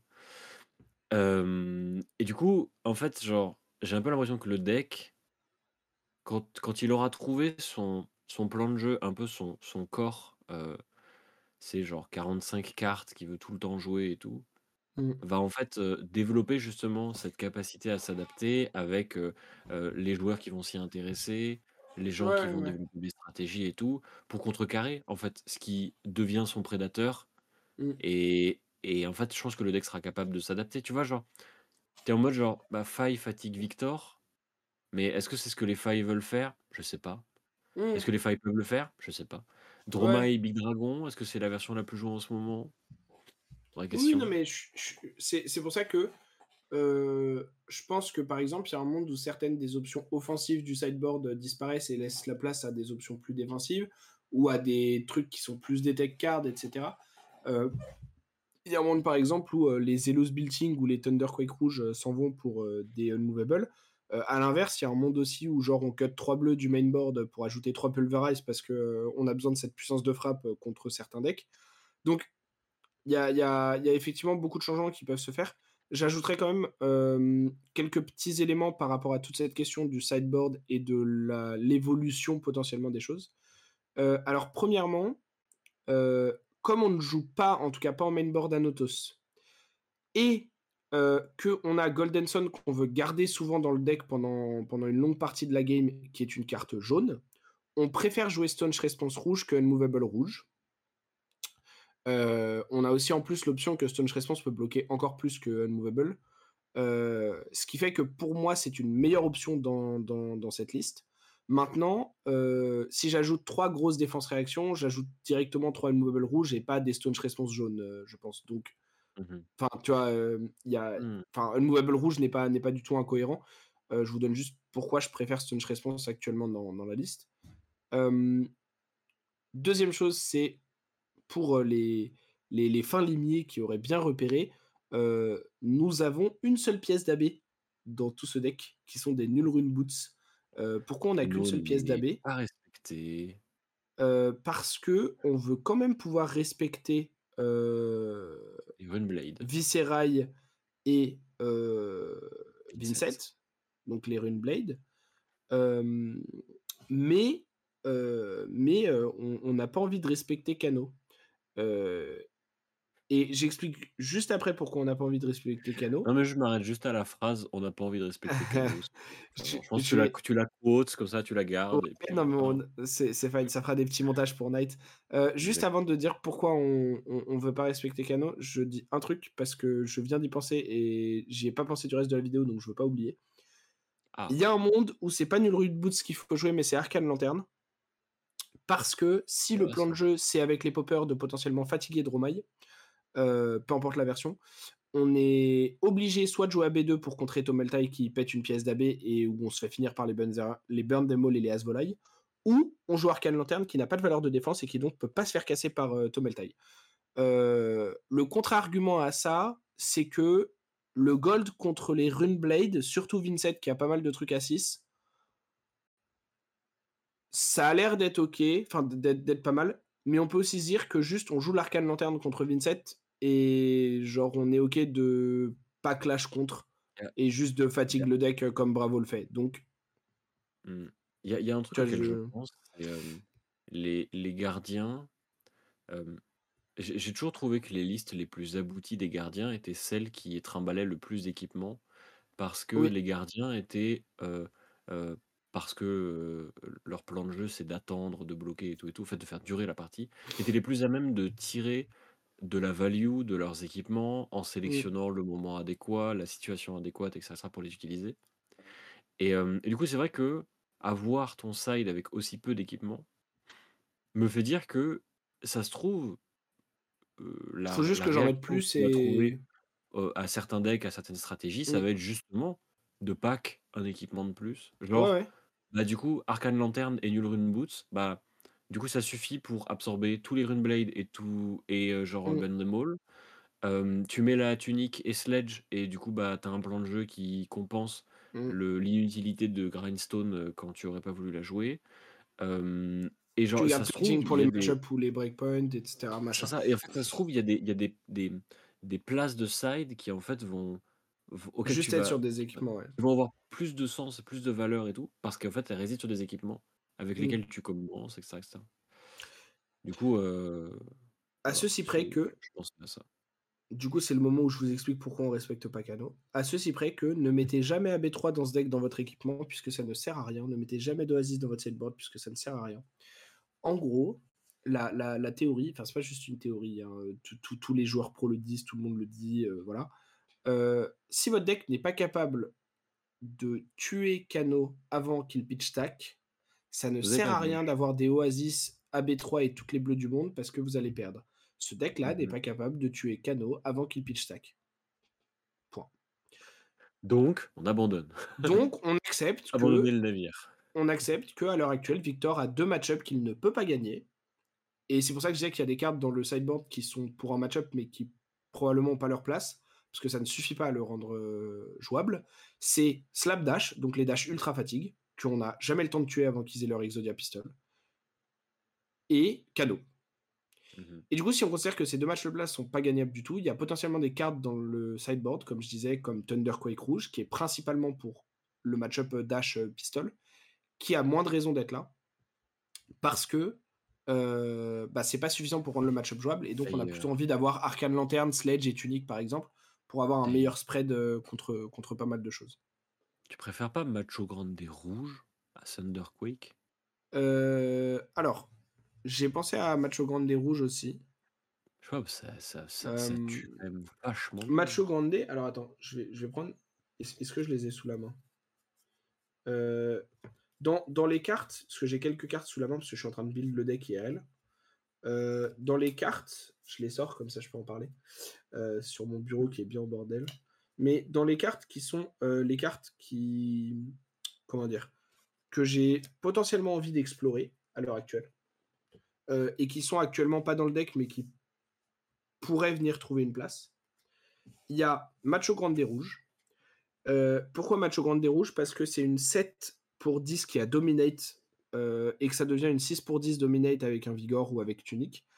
Euh, ce qui, premièrement, est un peu plus que 3 par carte, donc c'est cool. Et surtout qu'il y a Dominate pour venir clore euh, des games. Maintenant, je sais pas à quel point c'est relevant parce qu'on n'a aucun autre truc avec Dominate. Donc si des decks défensifs Oui. Le voient, ils vont juste garder leur équipement pour ça et mettre toutes leurs mains quand il faut mettre toutes leurs mains sur autre chose.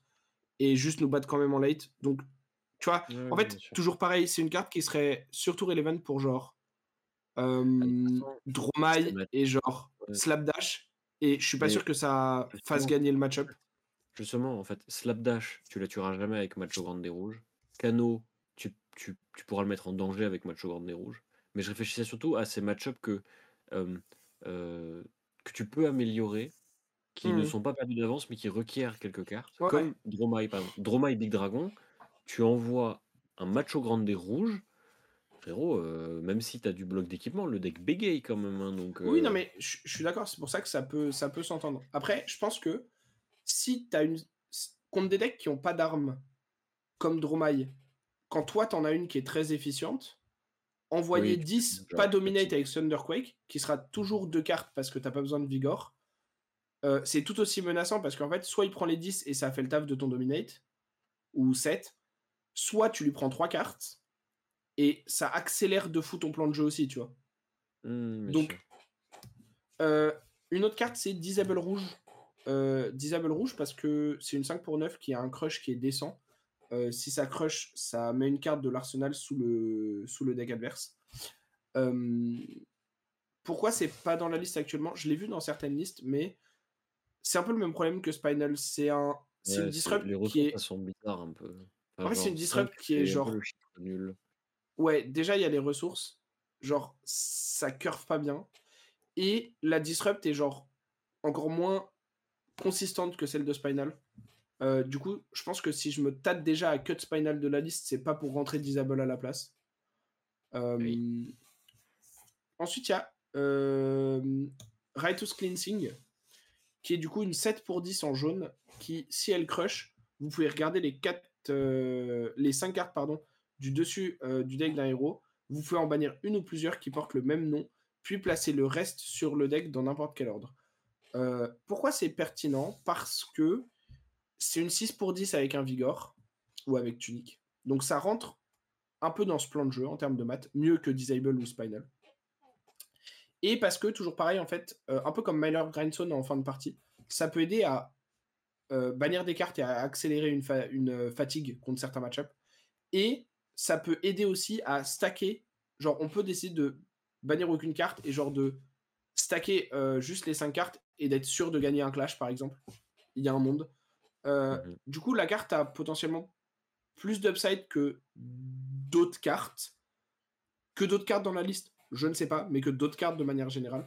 Donc, c'est une carte qui est sur euh, un peu ma watchlist de je me pose la question. Tu vois, genre, la carte est dans mon esprit quand je pense à Victor et que je monte une liste. Je suis en mode, la carte existe. Euh, et la dernière, euh, alors, la dernière, en plus de cartes génériques, genre des Sigil of Solace ou des Fate Forcing si on veut être plus défensif, ou des cartes dont on a déjà parlé, donc Pummel, et notamment les Clash of Vigor.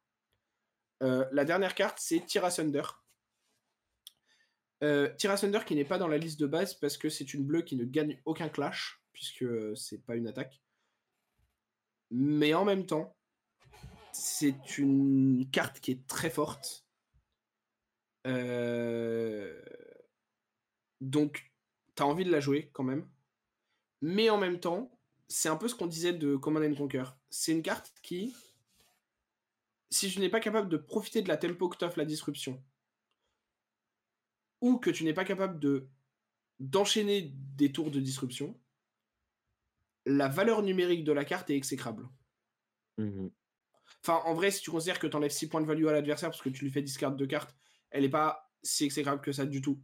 Mais Mais tu vois, j'ai l'impression la que valeur mmh, numérique de la carte n'est pas je incroyable. pense que heu, Tyr, heu, n'est bien que dans une version du deck où tu joues Sledge aussi. Parce que du coup avec Sledge, heu, ça fait la la, ça fait, heu, 2 cartes pour 7 si tu as la tunique ou un Vigor et heu et là c'est bien. Là ça fait 2 cartes pour Euh, 7, c- non, ça fait 3 cartes. Bah non, parce que tu as un Vigor du Tirasunder, pitché pour Tirasunder, pitché pour Sledge. ah oui, Et c'est ça le 3 problème. 3 3 au lieu de 4. Oui bon Et d'accord. c'est ça le Ouais, problème, ouais. c'est que du coup, tu fais, tu fais 3 cartes 7, et même si tu considères que tu enlèves 6 points de value à l'adversaire, ça ne fait que 3 cartes 12. Mmh Et 3 cartes 12, bah, en fait, enfin, Ça fait que ça fait euh, 4 pardon, par 3 carte. cartes 13, pardon, 3 cartes 3 cartes 13. Heu, 4,3. en fait, tu aurais pu juste bloquer avec 2 cartes de plus et envoyer ton sledge et tu aurais fait 12 Mmh avec les 3 mêmes Ouais, cartes. ouais. Donc, Ouais. tu vois, c'est, mmh, en fait, c'est c'est un peu le même raisonnement aussi que Macho Grande qui force des dégâts avec le Dominate et Thunderquake qui juste soit prend des cartes et t'es content parce que le mec t'attaque moins et t'es moins sous la menace et t'accélères un mouvement de fatigue, ou t'as mis des dégâts aussi. Et en fait, le sledge à 6, si le mec prend 6, alors ok, il discard pas de cartes, mais t'as fait la même chose, entre guillemets. Mmh Euh, et s'il prend pas 6 et qu'il bloque, bah t'es content aussi en fait, tu vois. Donc, en fait, Tira Thunder, c'est une bonne carte. C'est une très bonne carte de gardien. C'est juste En qu'encore une fois, un peu comme Command and fait, Conquer oui, et en comme fait, Spinal Crush, est-ce que tu as vraiment envie que ce Ouais, soit dans ton deck? C'est en fait, c'est pire que les 2 autres parce que comme tu as envie de gagner tes clashs, Tira Thunder ne te les fait pas gagner alors que Spinal, oui. Oui. Genre Spinal te Et, plaît tu- pas et parce c'est que moins bon. euh, pas dans les ressources, mais Tira Thunder, en plus de mal se caler dans les ressources, ne gagne pas les clashs. Oui. Bah, c'est pour ça que Spinal Crush est dans la liste de base, Command and Conquer est dans le maybe board et que Tira Thunder est juste mentionné à l'oral. Mmh tu vois, Ouais. tu, tu downgrade à chaque fois. Donc, euh, donc voilà, je pense que euh, je pense qu'il y a, il y a pas mal de choses intéressantes avec le héros à réfléchir. Je pense que la, base qui est, qui est celle qui est euh, abordée par les joueurs et joueuses à l'international qui jouent le héros et, et dont certains ont, ont euh, ce week-end, parce que j'ai vu une liste passer qui est très proche de ça, qui a fait 17ème au BH en faisant 6-2 en, record. C'est des listes qui ont l'air d'avoir, en tout cas, entre guillemets, compris de manière générale que le héros est là pour faire des bons maths et générer de la value, avec le pool de gardiens qui est bon pour ça, et le héros power qui est bon pour ça. Et la question maintenant, ça va être genre à quel point tu take correctement ton sideboard, à quel point tu mets beaucoup d'équipements ou pas, euh, et à quel point tu mets beaucoup de cartes qui génèrent des clashs, quitte à du coup des fois en perdre plus dans les match-ups où tu peux pas les gagner parce que tu as plus de mal à les sortir du deck euh, contre du sideboard.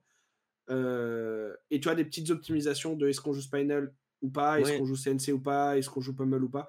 À quel point tu veux plutôt être sur une partie avec un peu de disrupt, à quel point tu veux plutôt être sur juste on fait des gros chiffres. Et ça, ça va se mettre en place petit à petit. Et je suis même pas sûr qu'il y ait une bonne réponse universelle. Tu vois, genre, une liste qui a y a 3 il y a CNC. Pummel et des trucs, ça me choque pas du tout. Et une liste qui a genre plus de trucs qui clashent, ça me choque pas non plus. Enfin, tu vois. Mmh Donc c'est intéressant. Moi, il y a un truc quand même, heu, c'est que, hem, c'est un deck qui, heu, l'essence même du deck, c'est de de faire des chiffres. C'est tu fais les les quelques points qu'il faut par-ci, par-là. En ce sens, ça ressemble beaucoup à à Islander et j'ai Mhm. entendu des gens dire que c'en était assez proche. Parce que, entendu les mêmes gens. ouais, bah, ouais, ouais, parce que ton objectif, c'est, faire en sorte que toutes tes cartes valent 3,5 au lieu de 3 et du coup, bah, tu oblitères la value adverse parce que tu fais Mm. juste trop de points. Sauf que c'est une stratégie que je trouve fondamentalement mid-range, qui est très, heu, bloc 2 joue 2, hem, qui était ultra pertinente avec, heu, Islander parce que son joue 2 avait beaucoup d'impact sur, la la la fluidité du tour adverse. Là, le le joue 2 de Victor Bon, on dort un peu, tu vois? Genre, quasiment aucun impact, beaucoup de match-up où ça n'a juste pas d'impact du tout. Quelques Mhm. match-up où l'impact des 2 cartes que tu joues, heu, bon, ça fait quelque chose, mais la majorité du temps, en fait, ça fait rien, c'est juste des chiffres. Et je sais pas à quel point, heu, l'état actuel du jeu te permet de, mmh, de de te tenir à ce plan-là et heu et et genre, que ce soit, pertinent sur le long terme. Et et j'étaye mon propos avec, des héros comme les ninjas ou Kaio, par exemple, heu, récemment, qui sont capables de proposer une très grande quantité de points à des moments clés de la partie et qui, du coup, heu, annulent complètement l'importance ou l'intérêt que tu aurais eu à tirer, quelques points par-ci par-là. Je Mhm. pense à des héros comme les illusionnistes qui, en fait, vont stacker des points en jouant des permanents avec lesquels tu auras du mal à interagir. Bon, pour Prism, c'est pire que Dromai, mais c'est l'idée, en gros. Et, hem, et du coup, je suis en mode, bah, en fait, le le deck a l'air le deck a l'air trop stylé, tu vois? Parce que, bah, ça fait des points, c'est mid-range, c'est ce que j'adore, machin et tout. Mais il a aussi l'air d'avoir un peu ce défaut de certains decks, je trouve, heu, qui manquent du du petit plus, qui est ce côté un petit peu trop Mmh. faire. Genre, ça ne fait que des points finalement. Donc, en fait, si ça fait que des points est-ce qu'il y a pas un monde où juste, bah, tu encaisses et puis puis tu déroules plus de points plus vite et et en fait ça suffit, tu vois? Mais Ouais, après, la réalité aussi, je ne l'ai pas encore affronté, je ne l'ai pas encore vu jouer et je ne sais pas à quel point les 10 decks qui veulent genre faire beaucoup de points d'un coup, sont capables de faire suffisamment de points pour compenser la quantité absurde de points que génère, heu, Victor au fur et à mesure que la partie mmh. progresse, tu vois? Donc, heu, je sais pas, faut voir. C'est ce sera mon dernier mot sur le sujet d'ailleurs Ouais, non, mais moi, et je bah, je vais je vais finir aussi, je vais je vais conclure aussi, heu, je suis globalement d'accord avec toi. Je pense que Victor, à l'heure actuelle, est pas top tier. je trouve qu'il Hem, manque en fait, vas-y, je laisse finir après j'ai un truc. je pense que déjà alors Kano, c'est un petit peu à part, mais enfin, même Slapdash, c'est un peu c'est un peu c'est pas un deck qui est forcément super représenté, mais pour moi, déjà, quand tu as 2 match-up qui sont, de mon point de vue, en tout cas, à l'heure actuelle, pas winnable même dans le sideboard, c'est très dur de considérer que tu es Mmh tier et un des top decks de la méta. Bah, un peu comme la Prisme, heu, Hem, avant la nouvelle arme, en gros. Genre, tu es en mode, bah, il y a des ouais, ouais, match-up, ouais. juste tu ne peux pas les gagner. Donc en fait, juste Parce le deck ne vaut ça. pas d'autres decks qui ont genre plus de win rate, c'est ça, parce qu'en fait, genre, quand quand tu regardes le power level des cartes, le power level des tours, le power level du hero power et tout, tu es en mode, bah, franchement, heu, c'est solide. Genre, c'est vraiment solide, en Mmh. fait. Si si, heu, sur 10 tours que tu joues dans la game, tu en as, heu, 4 où tu fais 12 ou 13 de value, heu, et que tu en as genre 5 ou 6 sur lesquels tu fais entre 15 et 18 de value, avec tes 4 cartes, hein, j'entends, bah, mh. c'est strong. Ouais, c'est bien, hein. Mais de la même manière qu'à un moment, je critiquais certains decks aggro par, heu, pour leur manque de power card, là, à part Trounce, tu pas, défensivement parlant, de power card. Heu, offensivement parlant, tu manques des Crippling Crush et Starstruck que Bravo peut avoir. Donc tu manques aussi potentiellement de power card. Donc en fait, tu as raison dans ce sens où, contrairement à des decks comme Kaio ou comme Fai qui vont faire leurs 12-13-14-15 de value par tour, comme toi, voire même un peu en dessous de toi, donc tu vas les tenir, mais qui, à un moment, setup, font genre 8 de value au lieu de 12 et derrière te font 21. Bah, du coup, ils ont fait Mmh. 29 sur 2 tours, toi, tu es toujours à 24. Bah, ils font ça 3 fois dans la game et en fait, tout l'avantage que tu accumules sur les off-turn, bah, tu le perds sur les on-turn et tu tiens pas forcément la route. Donc, je pense que Victor, c'est un, c'est un bon deck tiers 1.5, tiers 2 qui a des lignes à explorer, qui a des, tu vois, des, des chemins que tu peux aller euh, parcourir pour tester des choses et peut-être trouver des choses, Mmh mh. euh, mais qui effectivement a euh, ce problème qu'ont un peu tous les gardiens d'être fair, Mmh mh. et ce problème qu'ont tous les decks défensifs, qui est que Bah, tu ils sont ne... passifs, quoi. Tu En fait, quand... Oui, et puis surtout, encore plus avec les cartes de bloc qui ne sont même pas des défenses-réactions, tu ne peux pas ou, ou- ou très difficilement et, et très rarement aller au-dessus de ta curve de 12 ou 13 de blocs par tour. Alors, tu as les équipements évidemment, mais. euh, et et, et c'est ça aussi qui faisait que Holdim perdait certaines games à l'époque, alors que Holdim était probablement un deck encore meilleur défensivement que, que Victor. Euh, C'était cet aspect de. Bah, des fois, en fait, tu avais juste Chain qui setupait et qui stackait des trucs. Et en fait, tu avais beau bloquer 15 par tour parce que tu avais Chrono of Seeds, Rampart, machin. Bah, tu prends deux tours à 35. et puis Dommage. 30. En fait, et puis, bah, genre, t'as pris gratter 40 le en reste fait. du temps et puis ça Bah, non, mais t'as pris 40. Tu as bloqué Mmh. 15 et 15 et t'as pris 40. Ouais. Et tu vois, maintenant, j'ajouterai un dernier petit astérisque. Je ne pense pas que Victor soit un deck défensif.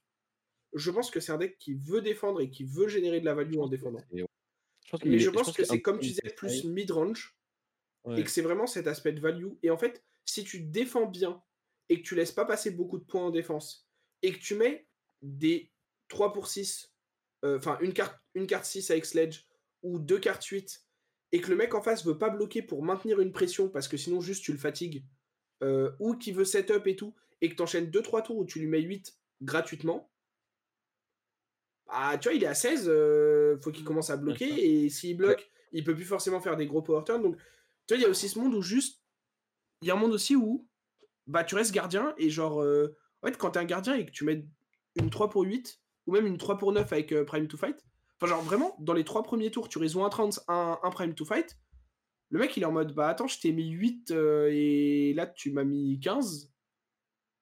Bah, enfin, tu vois, genre, heu, les HP, ils baissent vite aussi, quand tu veux garder tes cartes contre gardien, tu vois? En fait, ce qui m c'est ce qui me fait c j j'y réfléchis pendant qu'on parle, tu vois? Et qu'on parle de mid-range et tout. Je crois que, hem, Heavy Hitters, c'est peut-être genre l'édition la plus mid-range qu'on ait eue depuis le début du jeu. Parce que genre, tous les héros qui sortent de Heavy Hitters, j'ai l'impression qu'ils sont tous essentiellement joués mid-range. Li la liste de Caio qui a perfait ce week-end, elle s'appelle Caio mid-range, Mmh. Victor mid-range, Kassai mid-range, Betsy mid-range, Reinhardt mid-range aussi, Olympia, Decimator, enfin genre tu tu tu wage mid-range aussi, genre. Alors je trouve ça cool, hein, moi c'est ma façon préférée de jouer à and Blood, hein, vraiment, bloc 2, joue 2, j'adore, hein, c'est trop bien? Mmh. Et j'aime bien qu'on s'écarte un peu plus des des decks comme, comme Fai ou, ou même comme, heu, Bah, comme comme Oldhim à l'autre extrême, tu vois? comme Oldhim où en fait, genre, le deck ne fait qu'une chose, c'est soit Mmh. que attaquer, soit que bloquer. Et genre tu ne Mmh. tu ne fais rien d'autre. Là, moi, j'aime bien le fait que ce soit un peu des 2. Ouais. Hem, et peut-être que la la faiblesse en fait, j'ai un peu l'impression que la faiblesse de Victor, c'est que si ton adversaire ne rentre pas dans ton jeu, qui est, de proposer régulièrement des dégâts avec lesquels tu vas interagir en Mmh. bloquant, déclenchant des clashs, machin et tout, il peut juste te laisser des mains entières qui ne vont rien faire. Parce que Ouais. vraiment, par contre, Ouais, une main de 4 cartes avec Victor, ça fait rien. Mmh. Et du coup, ton adversaire, il peut juste, genre, bah, lui, il sait ce dont il a besoin pour passer ta défense. Ouais. Donc il fait des petits tours un peu mollassons, il accumule, voilà, il accumule ses power cards admet de prendre quelques points de dégâts à des moments clés, into, déchaîne les enfers, passe au-dessus de ta défense et te fait trop de points de dégâts. Mais c'est aussi pour ça que, heu, tu vois, si si les decks se mettent à jouer comme ça contre Victor, des défenses réactions que tu peux parquer en arsenal pour augmenter ta value défensive, hem, potentiellement des cartes comme E-Strike, Zelus que tu rentres en main deck, Oui, qui qui augmentent la capacité à jouer des mains de mmh. 4 cartes, ou même Mmh. Thunderquake, tu vois? Macho Grande, ce genre de trucs.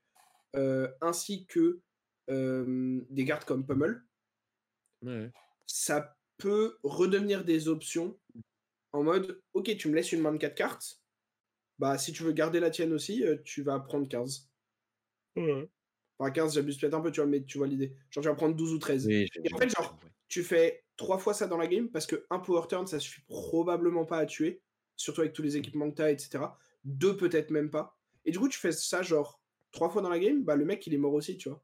Enfin, Mmh. Ouais, s'il veut garder ses cartes. Donc, comme tu disais, en fait, ça va jouer dans le sideboard aussi où, selon dans la comment les selon comment les gens vont aborder la façon de jouer contre Victor, Victor va aborder sa façon de jouer contre la façon qu'on a joué contre lui. Mmh et puis et ça va c'est toute faire la force d'un deck réactif. avec Dromai et ça va et ça. va être comme Dromai où genre, tu joues un truc, du coup les gens jouent un truc, du coup, bah, tu Mmh. arrêtes de le jouer, parce qu'en fait, il faut jouer à autre chose. Du coup, si tu joues à autre chose, les gens, ils reprennent le 1er truc, tu fais, bah c'est un aller-retour, incessant, Et et c'est pour ça que des cartes comme, heu, E-Strike, moi, j'aime beaucoup parce que c'est des cartes qui que que ça te dérange probablement pas d'avoir dans le main deck parce que ça clash de manière décente, Ça que ça 3. bloque 3 et que ça aide à optimiser des mains. Donc c'est une carte qui genre Mmh mh. surtout si tu acceptes de réduire un peu ton compte de bleu, par exemple, c'est une carte qui rentre très bien en main board parce qu'elle est tellement flexible qu'elle te permet de libérer des slots de side pour autre chose et dès le main board d'être prêt à certaines situations, tu vois? Et du coup, j'aime beaucoup. Je suis d'accord. De toute façon, E-Strike, meilleure carte, voilà. Ah c'est honnêtement, plus que Command& Conquer, moi, je pense qu'actuellement, c'est une des meilleures cartes du jeu, ouais. Oui, Je pense. parce que c'est mid-range, heu, voilà. voilà. Très bon mot de fin. On est parti pour une méta mid-range. très bonne carte mid-range, heu, excellente carte. Oui. Abonnez-vous et si c'est pas fait, achetez vos E-Strike si vous voulez jouer compétitivement au jeu parce que c'est une carte qui, genre va jamais partir, je pense. Je enfin, la carte, elle aura toujours une relevan u une relevance quelque part. Sauf si elle est power creep, mais si un jour E-Strike est power creep, heu, au secours. Bah, c'est comme si Power Creep, heu, Wildfire, tu vois? Genre, on aura d'autres problèmes que le fait que vos eggs sont plus jouables, que vous avez acheté 15 €. Tu vois? Je vraiment, heu, Ouais, ouais, ouais. je te jure que tu achètes ton playset, je pense c'est même pas 50 balles en ce moment, c'est genre 40 balles le playset, tu vois? Tu achètes ton playset 40 balles, tu auras un autre problème si tu peux plus le jouer parce qu'il y a une carte meilleure que ça, vois? Vraiment. Sur Puis ce meilleure que ça, tu joues les 2. C'est vrai ça. Sur ces Clin mauvais clin d'œil. augures, heu heu, merci de nous avoir écoutés. Merci pour cette, heu, agréable présentation, Croissant. Moi, je l'ai écouté, je posais des questions. J'ai un peu Ouais, mais combattu c'est trop cool, en fait. bah, c'est bien. Genre, moi, j'aime trop les formats comme ça parce que ça ça m'oblige à trouver des justifications pour certains trucs auxquels enfin, qui étaient potentiellement automatiques au départ et c'est trop cool. Moi, j'aime trop. Dites-nous d'ailleurs si vous aimez bien ce format parce qu'on peut essayer d'en faire plus et il y a un monde aussi où moi, heu, je je me je me chauffe s'il y a des gens dispo et et j'en fais même hors, heu, épisode de podcast, heu, à des moments où j'ai le temps si si ça plaît. Donc n'hésitez pas à nous dire dans les commentaires si vous êtes restés jusque-là dans cet épisode, Mmh si, heu, c'est le genre de de format que vous aimez bien. Parce que, moi, c'est un format que j'adore faire. Donc si ça plaît, pourquoi pas en faire plus? Mmh mh. Et sur ce, à la semaine prochaine. Merci de nous avoir écoutés. Abonnez-vous, ça, tout ça et heu et voilà.